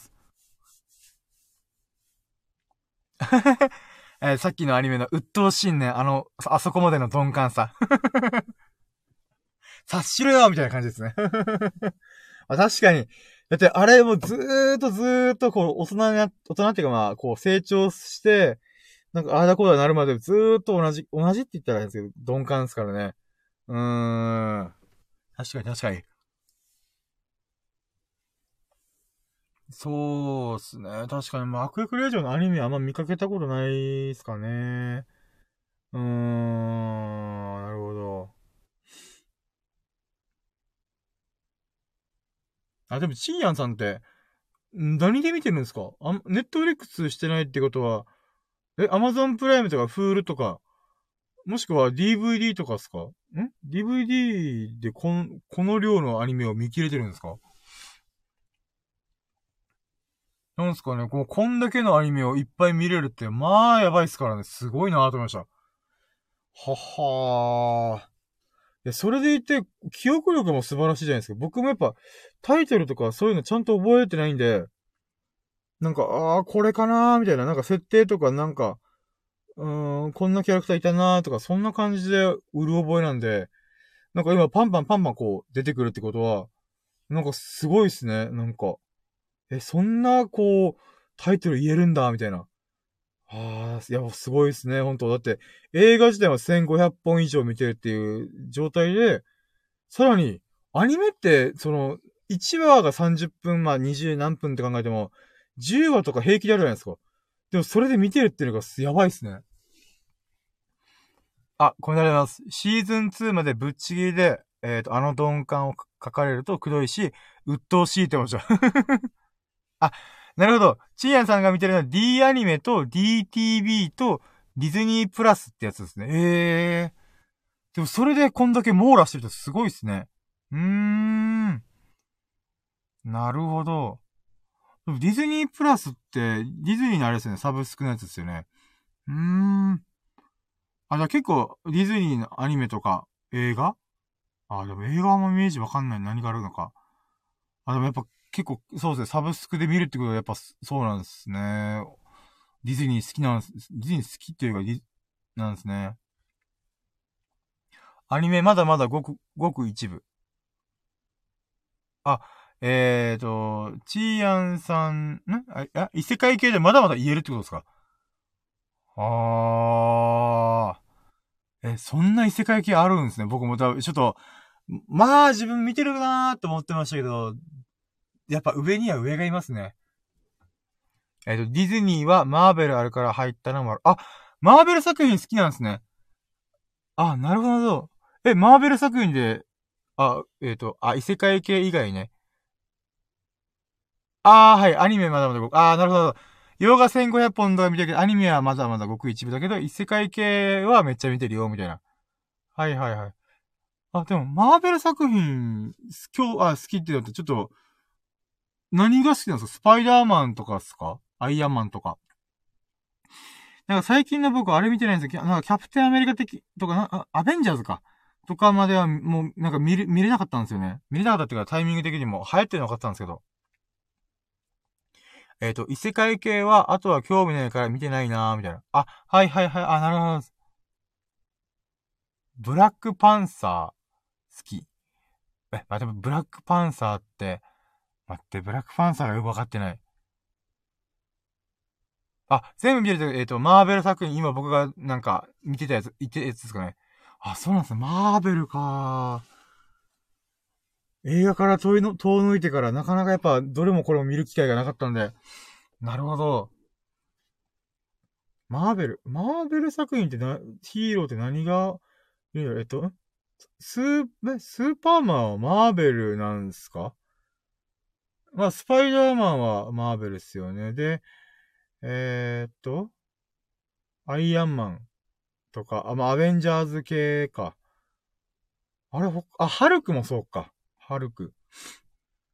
あ、コメントありがとうございます。えー、っと、アニメ2は、アニメ映画の話で、アニメとは、あ、ごめん、あ、アニメ2割っていうのはアニメの、アニメ映画の話で、アニメとはまだ別。あ、あー、そうです。あ、アニメ映画ってことです。なるほど。あ、スーパーマン DC シリーズ、バットマンのし、えっ、ー、と、方、方ってことですよね。あ、なるほど、なるほど。そうか、マーベル作品。え、なんか、昔はスパイダーマンのアメコミとか持ってたんで、見てましたけど、今振り返ったら、あれだな薄いな僕の。えっ、ー、と、バットマンとスーパーマン。ああ、はい、そう、DC、DC 側っていうんですかね。何の略なのかちょっと僕よくわかってないですけど。そうですね、バットマンとスーパーマンが DC で、マーベル作品がもうほんと、今、もうアニメ、アメコミのヒーロー、ずらーみたいな。あー。あ、そっか。X メンもマーベルです？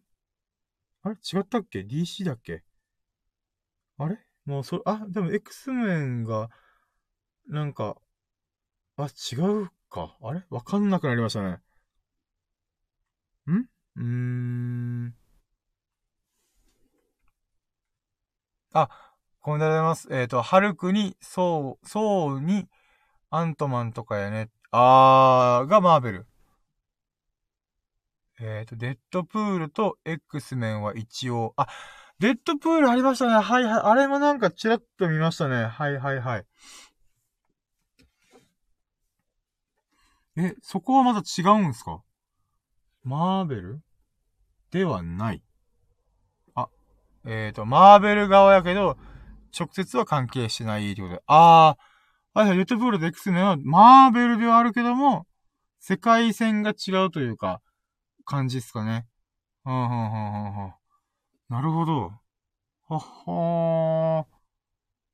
はあ、そうなんですね。なんか僕の中でマーベルシリーズってこの世界観共有してるイメージがあったんで、なんか、例えば、す、ん？す、ん？スバムじゃねえ。えっ、ー、と、まあ、そう、そう。今言ったような、なんか、X メンとスパイダーマンとか、なんか、その世界を、まあ一緒、ある意味一個の世界でどうこうっていうことなのかなと思ったんですけど、そうなんですね。知らなかったです。ほほーん。ああ、でも僕、やっぱそうですね。マーベルを一番見てるのはやっぱスパイダーマンの初期の1、2、3ですね。えっ、ー、と、なんかトビー・マグワイアが出てる、サムライミ監督まあ、友達がそのスパイダーマンシリーズが好きで、よく言ってました。僕も、えっ、ー、と、中学校ぐらいの時にそれを見てたんで、そうですね。やっぱあのイメージが強いですね。あの、オクトパスみたいな。あ、コメントありがとうございます。デッドプールとスパイダーマンは関わるけど、えっ、ー、と、そう、世界線が微妙に違う。ああ、なるほど、なるほど。うーん。なんか、スパイダーマン、あの僕の中で、あの、初期って言ったら変ですけど、この1、2、3見て、だからこの、な、なんだっけな、アルティメットスパイダーマン、違うか。なんだっけな？なんか、くらいから、なんかよくわからなかったんですよ、この世界観が。あれ？なんかトビン・マグワイアのスパイダーマンは一回どうなったんだ？みたいな。とか、んなんかまた別の主人公で、なんか同じような設定というか似たような設定で、またこの雲に噛まれるなりなんなりで、えっ、ー、と、別の世界線の主人公、スパイダーマンなったのかな？みたいな。っていうところから混乱して、まあ、とりあえずトビー・マグワイアのやつでいっか、みたいな。言ったんですよね。あ、コメントありがとうございます。初期のスパイダーマンシリーズは、人間心理の方に重きを置いて、ヘビーで好きやないんよなーと。あー、なるほど、なるほど。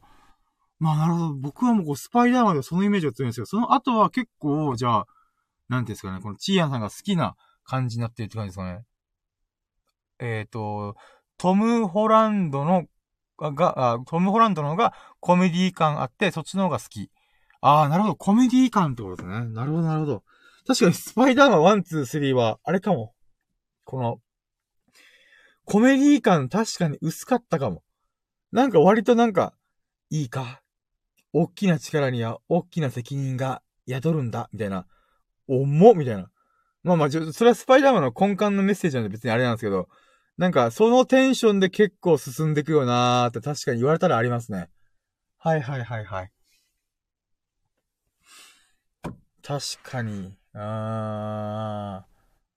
あったなスパイダーマン見てたなこう、グリーンゴブリンとか、オクトパスと、その後なんかサンドマンだったかな？なんか、うん、あったんですよね。3がもう、明らかに、こう、いろんなものを諸事情で詰め込みました、みたいな。駆け足で終わったなみたいな。で、そっからまた別のスパイダーマンになった、みたいな。あ、えっ、ー、と、本来のスパイダーマンは、初期のトビーとかのが、ちゃんと描いてるとは思うんやけどな、ってあ、そうなんですね。はいはいはい。あ、じゃあ、この結構重めで、この苦悩に葛藤するみたいのが、まあ、スパイダーマンの、まあ、原作出たら変ですけど、が結構あれなんですね。あ、じゃあ逆に、今のスパイダーマンっていうのは、ある意味現代にこうフィットさせてるというか、まあ、ある意味、なんか、バットマンのジョーカーみたいな。ジョーカーも時代ごとに変わってるっていうじゃないですか。そういう感じで、スパイダーマンもやっぱ変わってってる、変わってるというか、まあ、現代版スパイダーマンみたいな感じやってるんですね。はいはいはい。あ、そうそうってことで。なるほど。そうか、スパイダーマン、うーん。そうっすね。なんか他になんかアメコミヒーローとかマーベル作品見た気がするけど、やっぱスパイダーマンのイメージが強いっすね。なんか他にあったよな、そういえば、みたいな。うーん。あ、おざいます。えっと、アベンジャーズに、えー、っと、沿わすための方が強い気がすると。あー。なるほど、なるほど。やっぱアベンジャーズがすごいんですよ。確か工業収入もすごいって話聞いたことあるんで、やっぱりその関係で、あーその、ヒーローを、なんていうんですかね、えー、集結させるみたいな感じなんですかね。うん。で、その中で、このキャラを立てるために、この現代版スパイダーマンみたいな。うーん、なるほど、なるほど。興味深いですね、マーベル作品も。うーん、アベンジャーズもちゃんと見なきゃななかなか見よう見ようと思って、見る機会がないんですよね。うーん。まあでも確かに、いつかちゃんと真正面からドーンと見たいですね。あ、ありがとうございます。アイアンマンにキャプテンアメリカ、マイティーソーにブラックパンサー、ハルク、アイアンマン。わ、すごいいっぱい出てきますね。アイアンマン、めっちゃ重複した。確かに、アイアンマン、出てますね。あ最初最後に。あ、まあでも、アイアンマンも個人的には結構面白い、面白いっちゃ面白かったですね。なんか、なんだろうな。こう、アメコミ、あ、まあ、で、スパイダーマンが僕の中でアメコミのひな形なんで、やっぱそれをベースに考えたときに、なんか、アイアンマンって、なんか、敵が、なんか不思議なんですよね。不思議っていうか、あんま、あ、ごめんなさい、コメントありがとうございます。えっ、ー、と、アベンジャージアベ、アベンジャーシリーズだけまとめてみるのもありじゃない。あー、なるほど、なるほど。そうですね。確かにアベンジャーシリーズでちょっと、そのくくりでちゃんと見てみるみたいな。うーん。アベンジャー、アベンジャー、アベンジャーズの図をが抜けてたってことで。なるほど、なるほど。確かになアベンジャーズシリーズ、確か工業収入も半端なく高くいったみたいなことも聞くんで、うーん。そういう意味でやっぱちゃちゃんと見たいなとは思うんですよね。うーん。だあと、あれなんですよね。やっぱ、マーベル作品やっぱ、こう、熱狂的なファンとか、まあ、チエさんみたいにこう、マーベル好きみたいな。で、なんか、ビレッジヴァンガードとか行ったりとか、なんかこう、まあそういうコーナーっていうんですかね、雑貨店っていうところ行くと、やっぱマーベルグッズみたいなのがいっぱいあって、確かどっかのショッピングセンターに、ありがったショッピングとかショッピングモールみたいなところに、マーベルシリーズの専門店みたいなのがあって、へえ、こんなのもあるんだ、みたいな。なんかそういう驚きがあったんですよね。うーん。やっぱもう一個のジャンルとしてすごい大きくなってますね。うん。えっ、ー、と、17、19あたりはアベンジャーズフィーバーすごかったからな。お、なんすか ?17、19あたりがよくわかってなくて。あ、2000、ん ?2017、2019ってことですかね。はいはいはい。あ、確かにその時期にアベンジャーズやってるイメージがある。はいはいはいはいはい。なるほどなるほど。あー、なるほど。17、19年、めめ、目を打ち間違えて、ねってことで。お、お茶目ですね。あー、なんか、やっぱあれっすね。なんか、なんですか、チーアンさんのこの記憶力というか、まあ、1500本見て、こう、なんていうんですか、おすすめを見、見抜くところとか、な、なんなんですかね、その記憶力。超やべえっすね。なんかすげえ。はあ。ねって何ってことで。は はあ、でも確かになそれ、確かにってる。なんか、あれっすね。た確かにって何が確かにかちょっと今よくわかってねえなと思って今。今またシーズン新作移行してるしなあ、そうなんだ。もっと広がってるんですね。すご。マーベルそんなな、そんなに広がってるんですね。知らなかったです。はあ。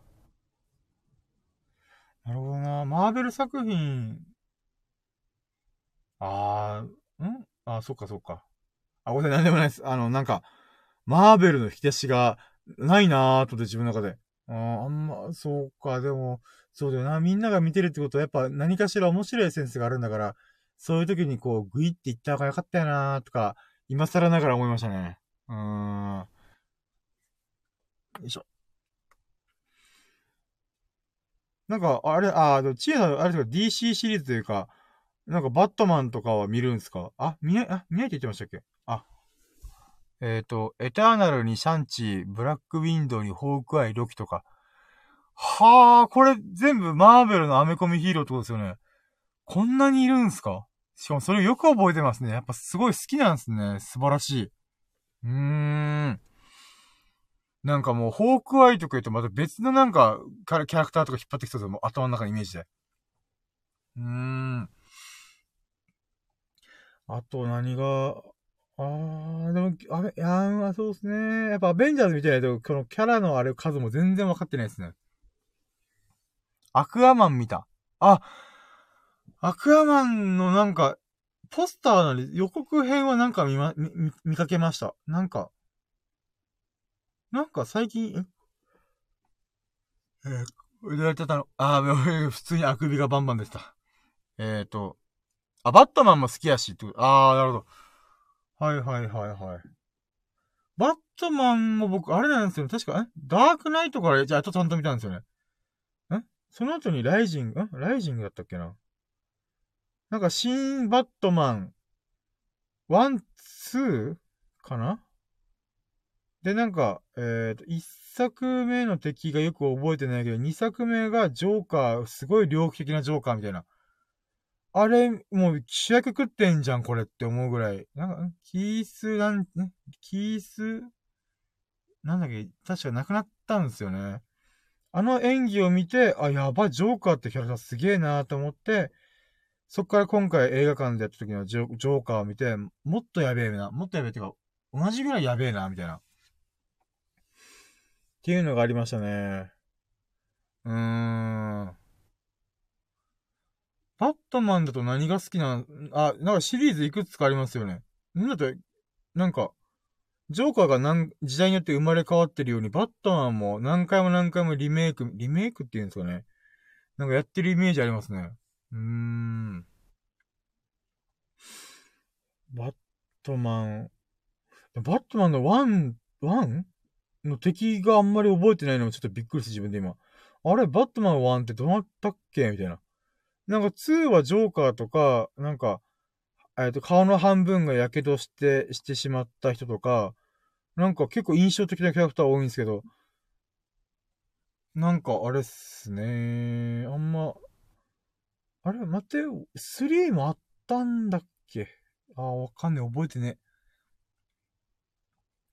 でも、アメコミ、こう、チエさん好きってなんか、あれっすね、なんだろう、こう、こまあ、なんですか、なんか、アメコミ好きっていうのは全然、なんていうんですかね、こう、いろんな人とか、友人とか、会社の同僚とか見かけたことあるんで、ほうほうほうと思ったんですけど、なんか、チーヤさんほど、めっちゃ好き、みたいな、もう名前普通にバンバン言えるみたいな、っていうのって、なんで好きなんですか？あと、ワンダーマンも好きやし、ってことで。あー、そういうのがある。あ、ワンダーウーマンか。はいはいはいはい。アメコミとか、まあ、マーベルシリーズっていうんですかの、もう、チーアンさんがこう、ここグッときますね、みたいな、このツボっていうんですかね、ポイントってどこですか？なんかそれがちょっと気になるなーと思って。あー、なんかそれを踏まえれば僕も僕で、なるほど、アメコミってこういう目線で見たらもっと楽しめるんだなとかあるかなと思って。うーん。そうっすね。ちなみに僕がさっきの話でなら異世界系が好きだなと思ったのが、あれってなんですよね。この異世界の世界、え別世界の交流というか、こういうファンタジーの世界があって、異世界があって、で、そこの住民がこういう生活をしてるから、例えば、あのー、この、今地球側の文明の力を使って、まあ、知識を使って、まあ、同じように文明を発展させるとか。なんかあの、あの吸ったもんだが僕はすごい好きなんですよね。まあ、料理でも何でも同じなんですけど。あ、コメントありがとうございます。うーん、最新技術を活かしたアイテムがバンバンで出てるかと思えば、あ、確かにアイアンマンとかそんな感じしますよね。なんか、うん、うん、うん。魔法とかファンタジーの部分まで、僕そこから知らないんですよね。アメコミで、この魔法とファンタジーっていうのを、あんまイメージがなか、ないんですよね。でもそれはアベンジャーズシリーズからですかね。うーん。あ、それは知らなんだ。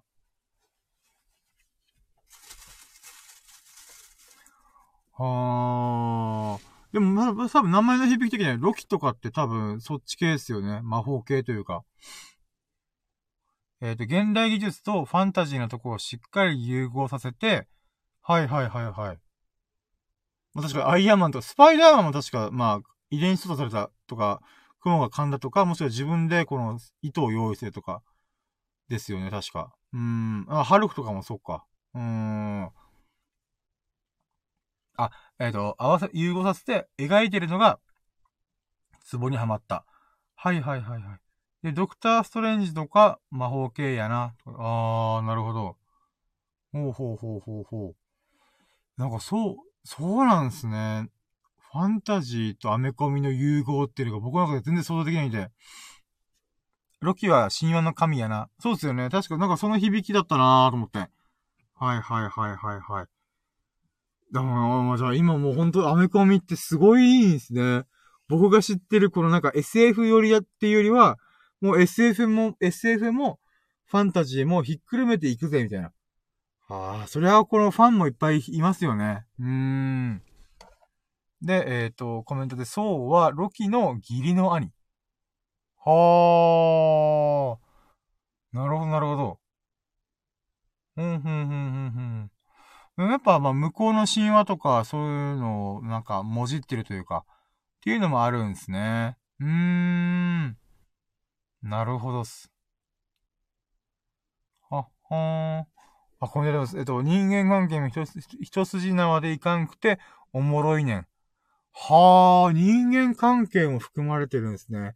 その中敵を倒して、はい、終わりとか、そういう感じじゃないってことですね。うーん、なるほど、なるほど。まあ確かに、あんだけ、この、アベンジャーズとか、こう、人がわーって、しかもみんながみんな癖強そうだな、みたいな。であれば、やっぱ人間関係とかいろいろありそうですね。あー、なるほど。確かに、その目線で見たら、楽しめそうですね。なんか、敵を倒すのにこんないっぱいいるの、いるの？みたいなのが、いろいろ思、思うっていうか、なんか、なんだろうな。やべ、頭当てああ、首がすごい どうしようかな。シエンさんとめっちゃ喋ってるんですけど、もうちょっと僕のが、もうり、なんか、ちょっとギブアップしそうなんで、あ、だその、また3時間喋ったなと思ったんで、どうしようかな。これ、急、急なんですけど、あ、待ってくれ。あ、えっ、ー、と、敵には敵の正当な考えもあるから、必ず、必ずしも完全懲悪にならんのよな。はいはいはいはいはい、なるほどなるほど。あ、大丈夫です大丈夫です。あの、そこに関しては大丈夫です。えっ、ー、と、寝よう、仕事やばいんやないってかあ、もう、そこは全然大丈夫です。そうですね。ただまあ、うーん、ちょっと眠気がやばいなーと思ったんで、そうですね。えっ、ー、と、じゃあ一旦ここで締めましょうかね。はい。えっ、ー、と、ということで、ちんやさん本当にありがとうございます。いやー、寝よう、わらってことで。そうですね。まあまあまあ、ちょっと、えっ、ー、と、まあ時間も時間もう3時間突破なんで、もう基本的に僕あれなんですよね。あの、女神が降臨したら、3時間喋るっていうのがもう鉄板になってるんですよね。あの、1回目のチーヤンさん、アマテラス降臨と、2回目の別のリスナーのアフロディーテ降臨と、今回のアマテラス降臨。いやー、楽しかったです、本当に。いやー、もう心晴れやかっす、本当に。いや、こちらこそありがとうございます。いや、楽しかったってコメントで、もう、もう僕の心はもう本当に、こう、チーヤさんの光でこう、パーってこう、当てられて光、光、光り輝いてるんで、はあ、本当にありがとうございます。楽しかったです。いやー、そして自分の頭が、あ、割と頭回ってないかもって思ってるんで、そうですね、今日は、映画また待っててねってことで、ゆっくり寝てーって、いや、もう優しいですね。いや、ほんとリアルアマテラスじゃないですか。本当にありがとうございます。いやー、おやすみーってことで、いや、ほんとありがとうございます。いやー、もう、大満足。はー、最高でございます、本当に。あ、じゃあもう、そうですね、映画もお待ちしておりますので、はい、楽しみにしてます。そして、本も、えーと、そうですね、感想とかいろいろまとめたら、またブログ書くなりラジオで喋りたいなと思うので、その時よろしくお願いします。はい、ということで、最後までお聞きいただき、本当に本当にありがとうございます。えーと、そうですね、面白かったら、いいねとか、コメントとか、えーと、フォローいただけますと幸いです。えっ、ー、と、皆様がほがらかな日々を謳歌することを心の底に祈っています。あ、てか忘れてた。えっ、ー、と、今日のラッキー指数600%やったー締め の説の最後で、最後の最後でちょっと挟むっていう。はい、ということで、えっ、ー、と、Thank you for listening! Have a nice day! ということで、皆さん、幸置き日々を楽しんでくださいませ。ありがとうございましたほんと、ちーやさんありがとうございます。ひできさんありがとうございます。じゃあ、これにて、えっ、ー、と、また明日、明日もラッキーラジ10回目と、あと、そうか。あの、ブログ1周年か。はい、また頑張ります。ありがとうございました。終了。終、うん、終了。OK。